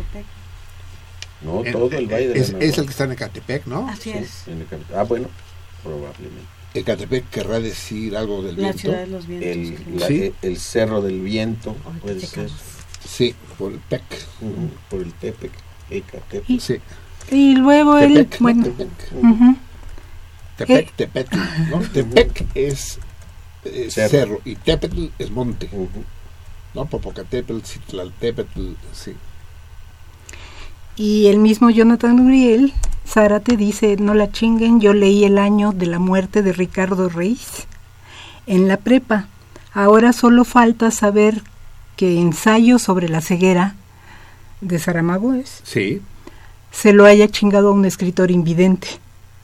solo eso faltaría saber, no me sorprendería, efectivamente, Jonathan, sí. Fusileros de Bengala no, Mm, no perdonan. mm. Y Álvaro Gaitán dice, saludos, creo que es la chica que... Ah, no, está contestando el torito, No, pero- Ah, ¿cuál torito? ¿El de hoy? el de hoy. Ah, bueno, entonces. Pero pues... Acu- No, acuérdense, acuérdense que no lo dije, ¿eh? también es culpa mía. Los toritos hay Ujú. que contestarlos Por por mensaje directo en Twitter y por inbox, por mensaje, mensajes directos en Twitter y mensajes privados en Y Facebook. aquí lo sí. contestó directamente. Sí, pero entonces pásalo a papel todo eso, eh, todo lo que sean respuestas de Torito, ponlo en papel para que escojamos los correctos y hagamos el sorteo. Ah, En cuanto bueno, puedas, ahora acaba de leer, sí. Pero está contestando al torito, no, No, lo pues puedo eso leer. no lo leas, ¿no? Y voy a leer ahora entonces, bueno, los mensajes que básicamente todos hasta donde leí eh, están contestando al torito, pero aquí hay uno, Pero recuerden, es que si mandan los mensajes, Ajá. eh, no por mensaje directo, no por mensaje privado, entonces los demás salmones lo pueden ver. Entonces, sus- si le aciertan, sus probabilidades de ganar disminuyen razonablemente. Es como la pedo del calentamiento global, no mames. Sí, este Walter Arias contesta el torito, Jonathan Uriel Zárate Padilla contesta el torito ¿Pero esos son mensajes privados o es en la página? Esto sí, Ah, sí, estos son mensajes privados. Sí. Lucía Villarreal contesta el torito. Eh, Alma, Alma Elena Fernández contesta el torito, pero antes dice, buenas noches salmones, va un abrazo al querido Javier y un beso al admirado Marcelino. Quede claro, ¿eh? el abrazo es para ti, Carlos. Más sabroso. Es un placer escucharlos. Se agradece el rock elegante de esta noche. Y contesta el torito. Ya viste que Brutal Split, Brutal Spitz Pig sí, sí es roca. Y después, bueno, Moro el Chaparro. Moro Chaparro es otra chava. Mm, Di, di. pero este, Va, no, contesta no, contesta el torito. Dice gracias. De nada. Sí, porque, a ver, eh, tengo que leerlo Bueno, a ver, organízate. Adriana. Eh, Vamos con Twitter mientras. Eh, Cutre, escuchando la participación de la periodista, pregunta, ¿me pueden recomendar algún libro o película sobre Rosa Luxemburgo? ¿Algún libro o película? Bueno, sobre, sobre libros hay un montón. Vete a cualquier librería grande y pide Rosa Luxemburgo. Hay todas las que quieras. Al- ¿Alguna película? Pues no, la Revolución Alemana de 1922. Terminandito la guerra, pues los espartaquistas. No, eh, hay, hay mil libros y biografías que se llaman así, Rosa Luxemburgo o Rosa Luxemburgo y Karl Liebknecht o los espartaquistas, sí, películas no se me ocurre ninguna, pero lo miraré. ¿eh? Alma Rosa Morales, sí ando acá con los Tenochcas, amigos, y aunque no traigo sotol, sí les traigo ganas a todos. Bueno, nos conformaremos sin el sotol. Alberto Heredia, creo que el pambol es porque es el pan nuestro de cada día. A todas horas en todos los periódicos se habla de fútbol. Ah, no, no está mal esa hipótesis, sí, exacto. Eh, loco furtivo, no hay duda entre la niña... Ya, no, nada. Ah, qué No, bueno, está contestando el torito. Recuerden, Sí. no los contesten de manera abierta, porque, pero de todos modos, con- vale como respuesta, pero, pero eh, rompen las reglas Pero del juego. bueno, no debería, pero... Así está es. bien. Ah, y quién más nos escribe, Alberto Heredia. Después de esa excelsa lectura de Javier, me voy a dormir. Me gana el sueño, pero hoy, pero no hay pedo. Si gano el torito me despierta. Muy bien. Ah, Cutre, para la lista de complacencias musicales, Misa, llena de noche este cuarto. ¿Misa? No, no creo. Pues ahí. Será, sí, Misha. Pues, Pero él, ¿es él- Misia, Misia o Misa? pues él escribe Misa. ¿Misa? Así. No sé, no, no, usted léalo, no, sé.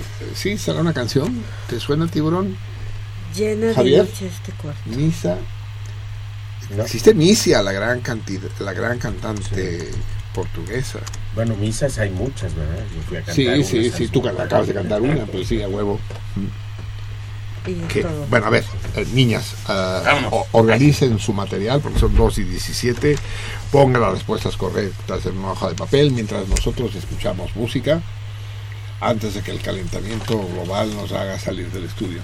Porque aquí sí se Aquí siente, sí- les aseguro, sí se calentamiento global se convierte en calentamiento local y se pone de la chingada la cosa.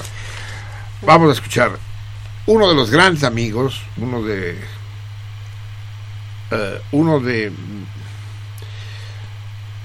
eh, el eh, ¿cómo, cómo, cómo decirlo?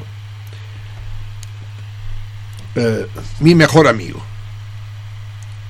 En la vida he tenido varios mi mejor amigo. Hasta la fecha tengo varios mi mejor amigo. Uno de, de, mi, de esos mi mejor amigo fue Eduardo Blaisten Bolognini, un argentino extraordinario al que llamábamos, al que llamaban Che. Ese es mi Che, no, no, no Guevara, que murió en la guerrilla, combatiendo en México por la libertad. Y él era de Tucumán, y él me introdujo a la música, a la música argentina, ahora sí que folclórica, más allá del tango, que no me disgusta en absoluto, me gusta el tango. Pero en particular, eh, la, la samba argentina la conocí y me recreé en ella gracias a- al Che, al Miche, el Che Blaisten. Recuerden que en Argentina es la samba y la brasileña es el samba. Vamos a escuchar con los chalchaleros eh, en homenaje a la memoria de este hombre extraordinario que fue el Chef Leisten y a reserva de hacerle un homenaje más completo con algunos otros de los camaradas con los que compartimos aquella aventura hace 50 años, escuchemos de su tierra natal, precisamente, Luna Tucumana. Yo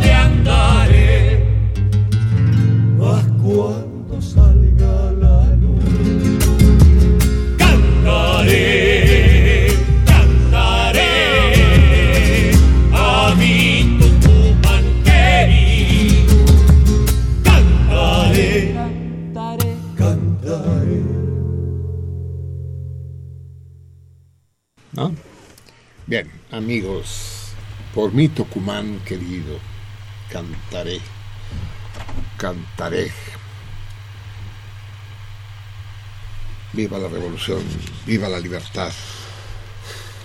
Que vivan por siempre los que dejaron de vivir por la vida de los demás, por la libertad de los demás. Somos muchos, Cheblaisten, los que no te olvidaremos.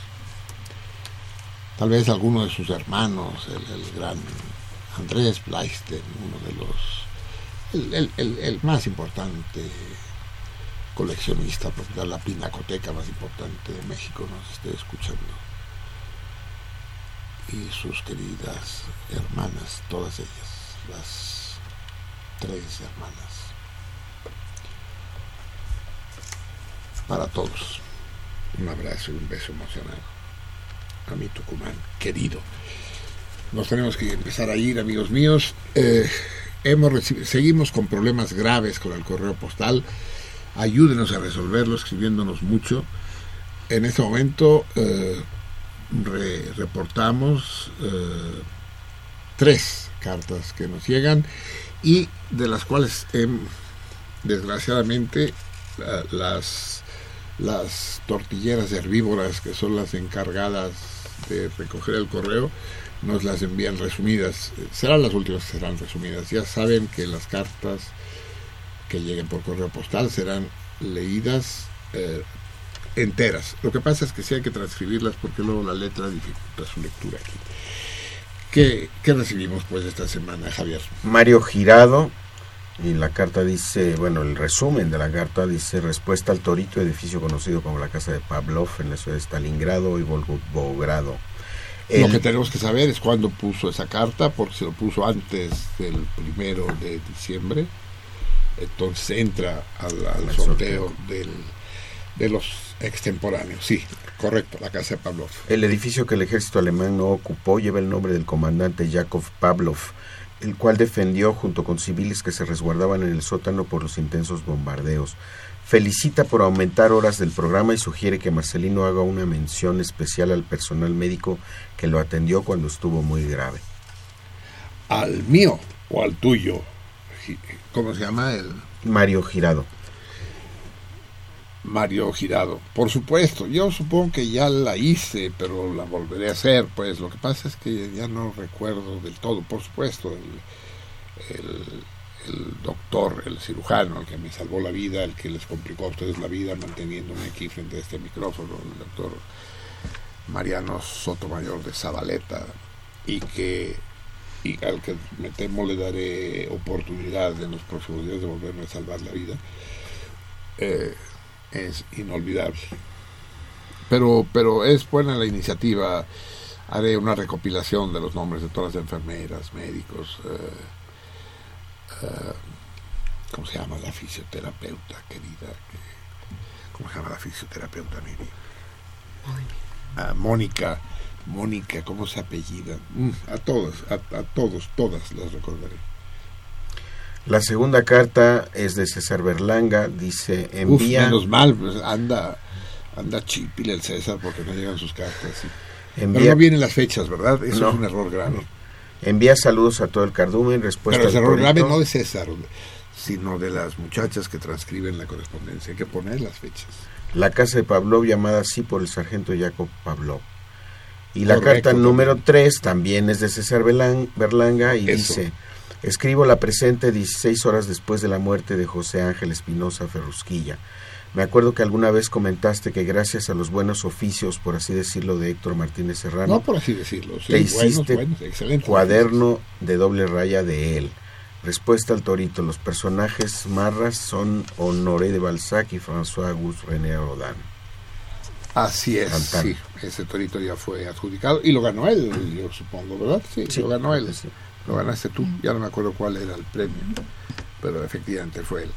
Cuando son las 2 y 27, eh, vamos a dar por terminado el torito de hoy. Eh, ya podemos cerrarlo, amigas.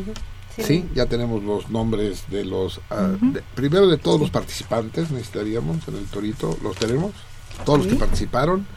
Y después eh, sacamos igual aquí de todos los participantes y de ahí extraemos los acertantes. En este momento, cuando son las 2 con 28 minutos de la madrugada de este 25 escarchario grillo, les digo que la respuesta correcta es que María es la más chaparrita de todas, no había pierde, lleva un suéter gris, pelo negro, está en el extremo derecho de la fotografía hasta atrás, junto a las maestras. No es las maestras la que le pone la mano en el hombro, es nada menos que eh, la vicepresidenta municipal, eh, la subalcaldesa de San Cugat.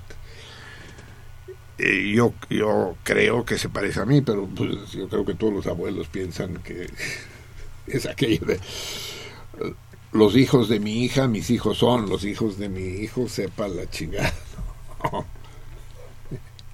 Bueno, eh, no doy más comentarios. Esta es la Dulce María, que cuando estuvo aquí les cantó una canción, ¿se acuerdan? Es más, debía haberla traído. La semana próxima escucharemos a María improvisando ese bolero extraordinario que cantó hace tres años. Volverá a estar este viernes que viene, porque ya comencé a mi hija, que- porque me dijo, yo le digo, hija, ya va a ser tres años, cabrón, que no vienen a verme, qué pedo. Pues ven tú, no, yo no voy, carajo, yo soy más sedentario que un camello paralítico, además los que viven en el primer mundo son ustedes, chinga.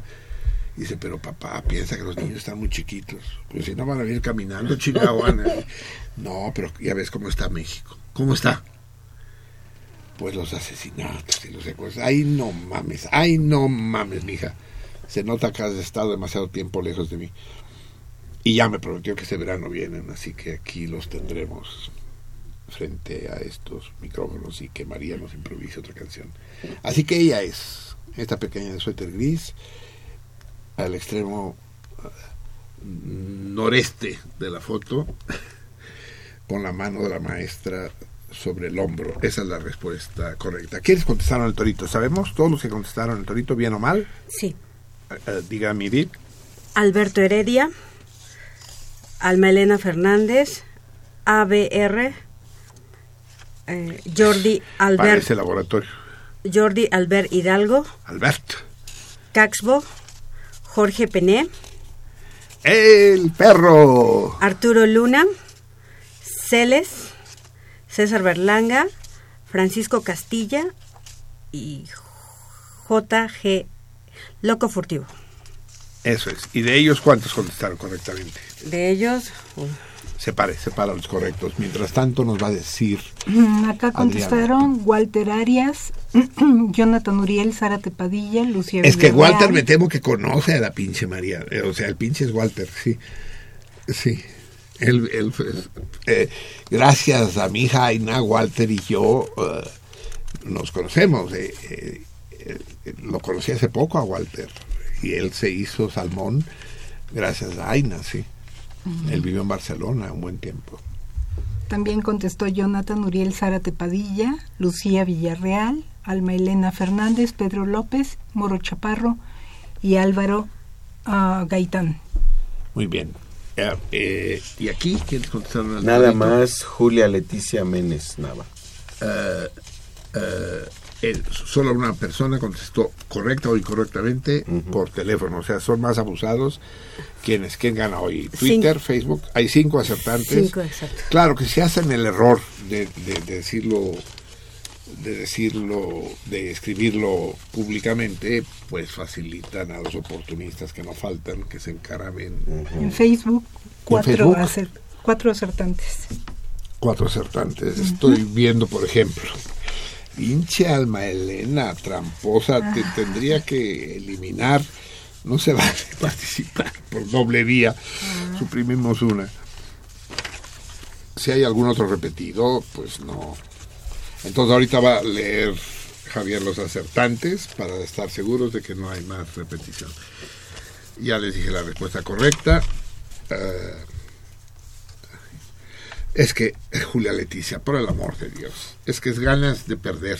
Dice, es la niña de la primera hilera del extremo derecho que tiene la mano de la maestra en su hombro. En primer lugar, no es maestra, es alcaldesa.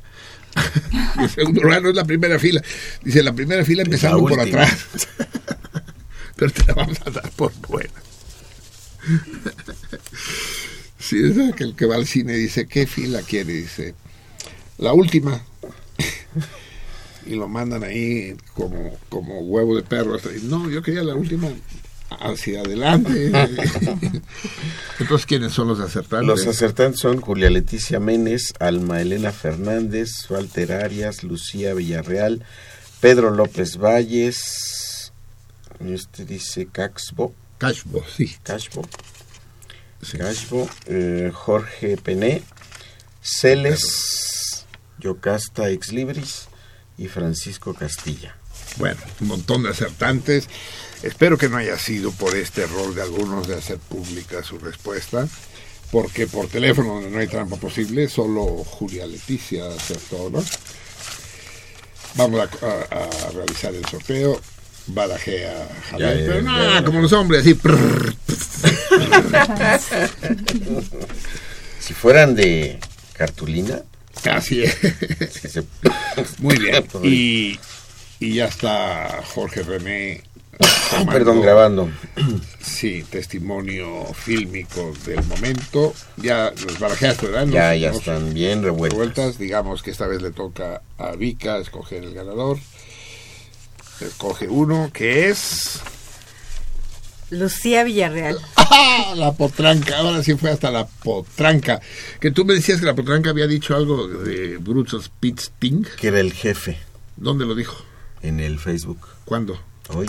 Hace rato, pues. Sí, lo, se leyó eso, lo leyó Arián. Arián lo leyó yo. Sí, creo. lo leyó ella. Ah, no me acordaba.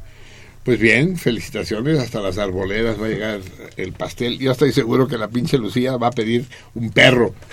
¿Quieres, quie- quieres ver el, el nombre? Ya. Muy bien.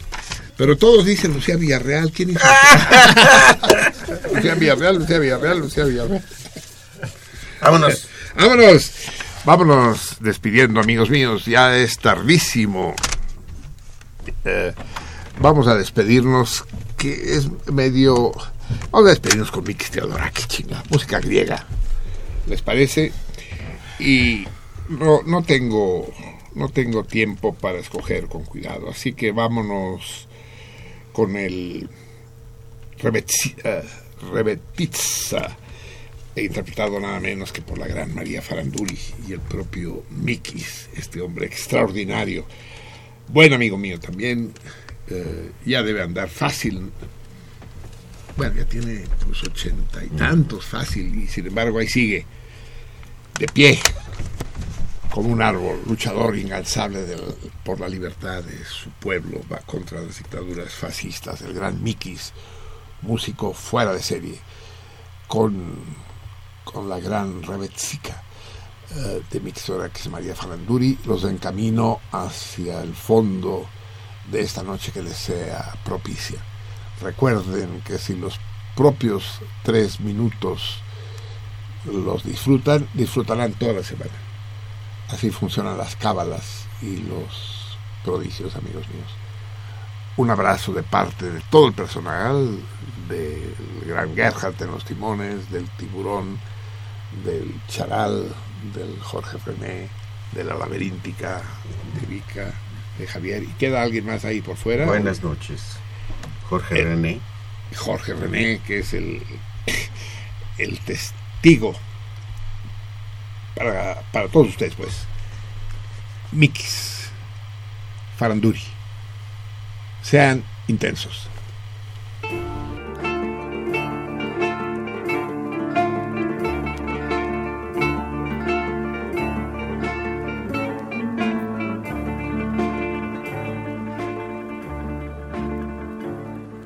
με στην υπόγεια την ταβέρνα με σε καπνούς και σε βρισκές. Απάνω στην κλίση ταβέρνα όλη η παρέα πήραμε ψες απάνω στην κλίση ταβέρνα όλη η παρέα πίναμε ψες Εψέσαν όλα τα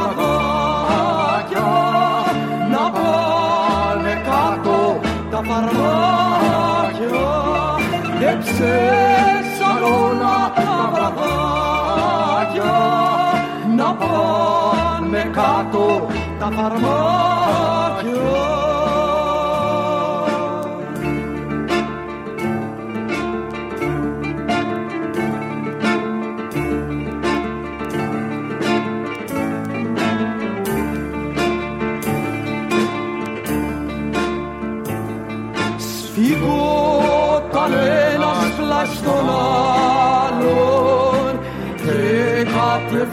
σε καταγείς. Όπως το βάσανο με βάρος το βάσανο είναι της ζωής. Όπως το βάσανο με βάρος το βάσανο είναι της ζωής. Όσο κι όλους αν τυραννιές άσπρη ημέρα και τη μια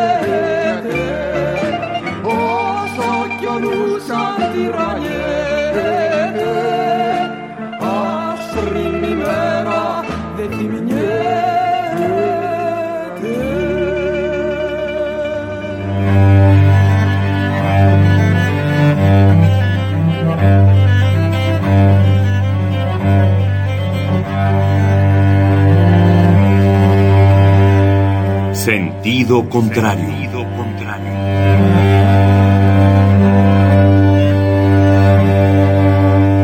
El Museo Universitario del Chopo presenta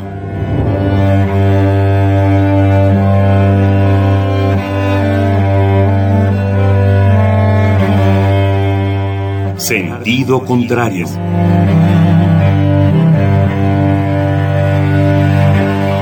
Una emisión de Marcelino Perelló. Producida para Radio UNAM, con la participación de Javier Platas.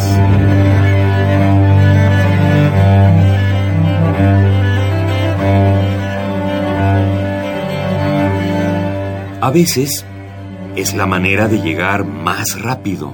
A veces, a veces es la única manera de llegar. A menudo es la manera de no llegar. Y pese a todo, casi siempre es lo único que tiene sentido.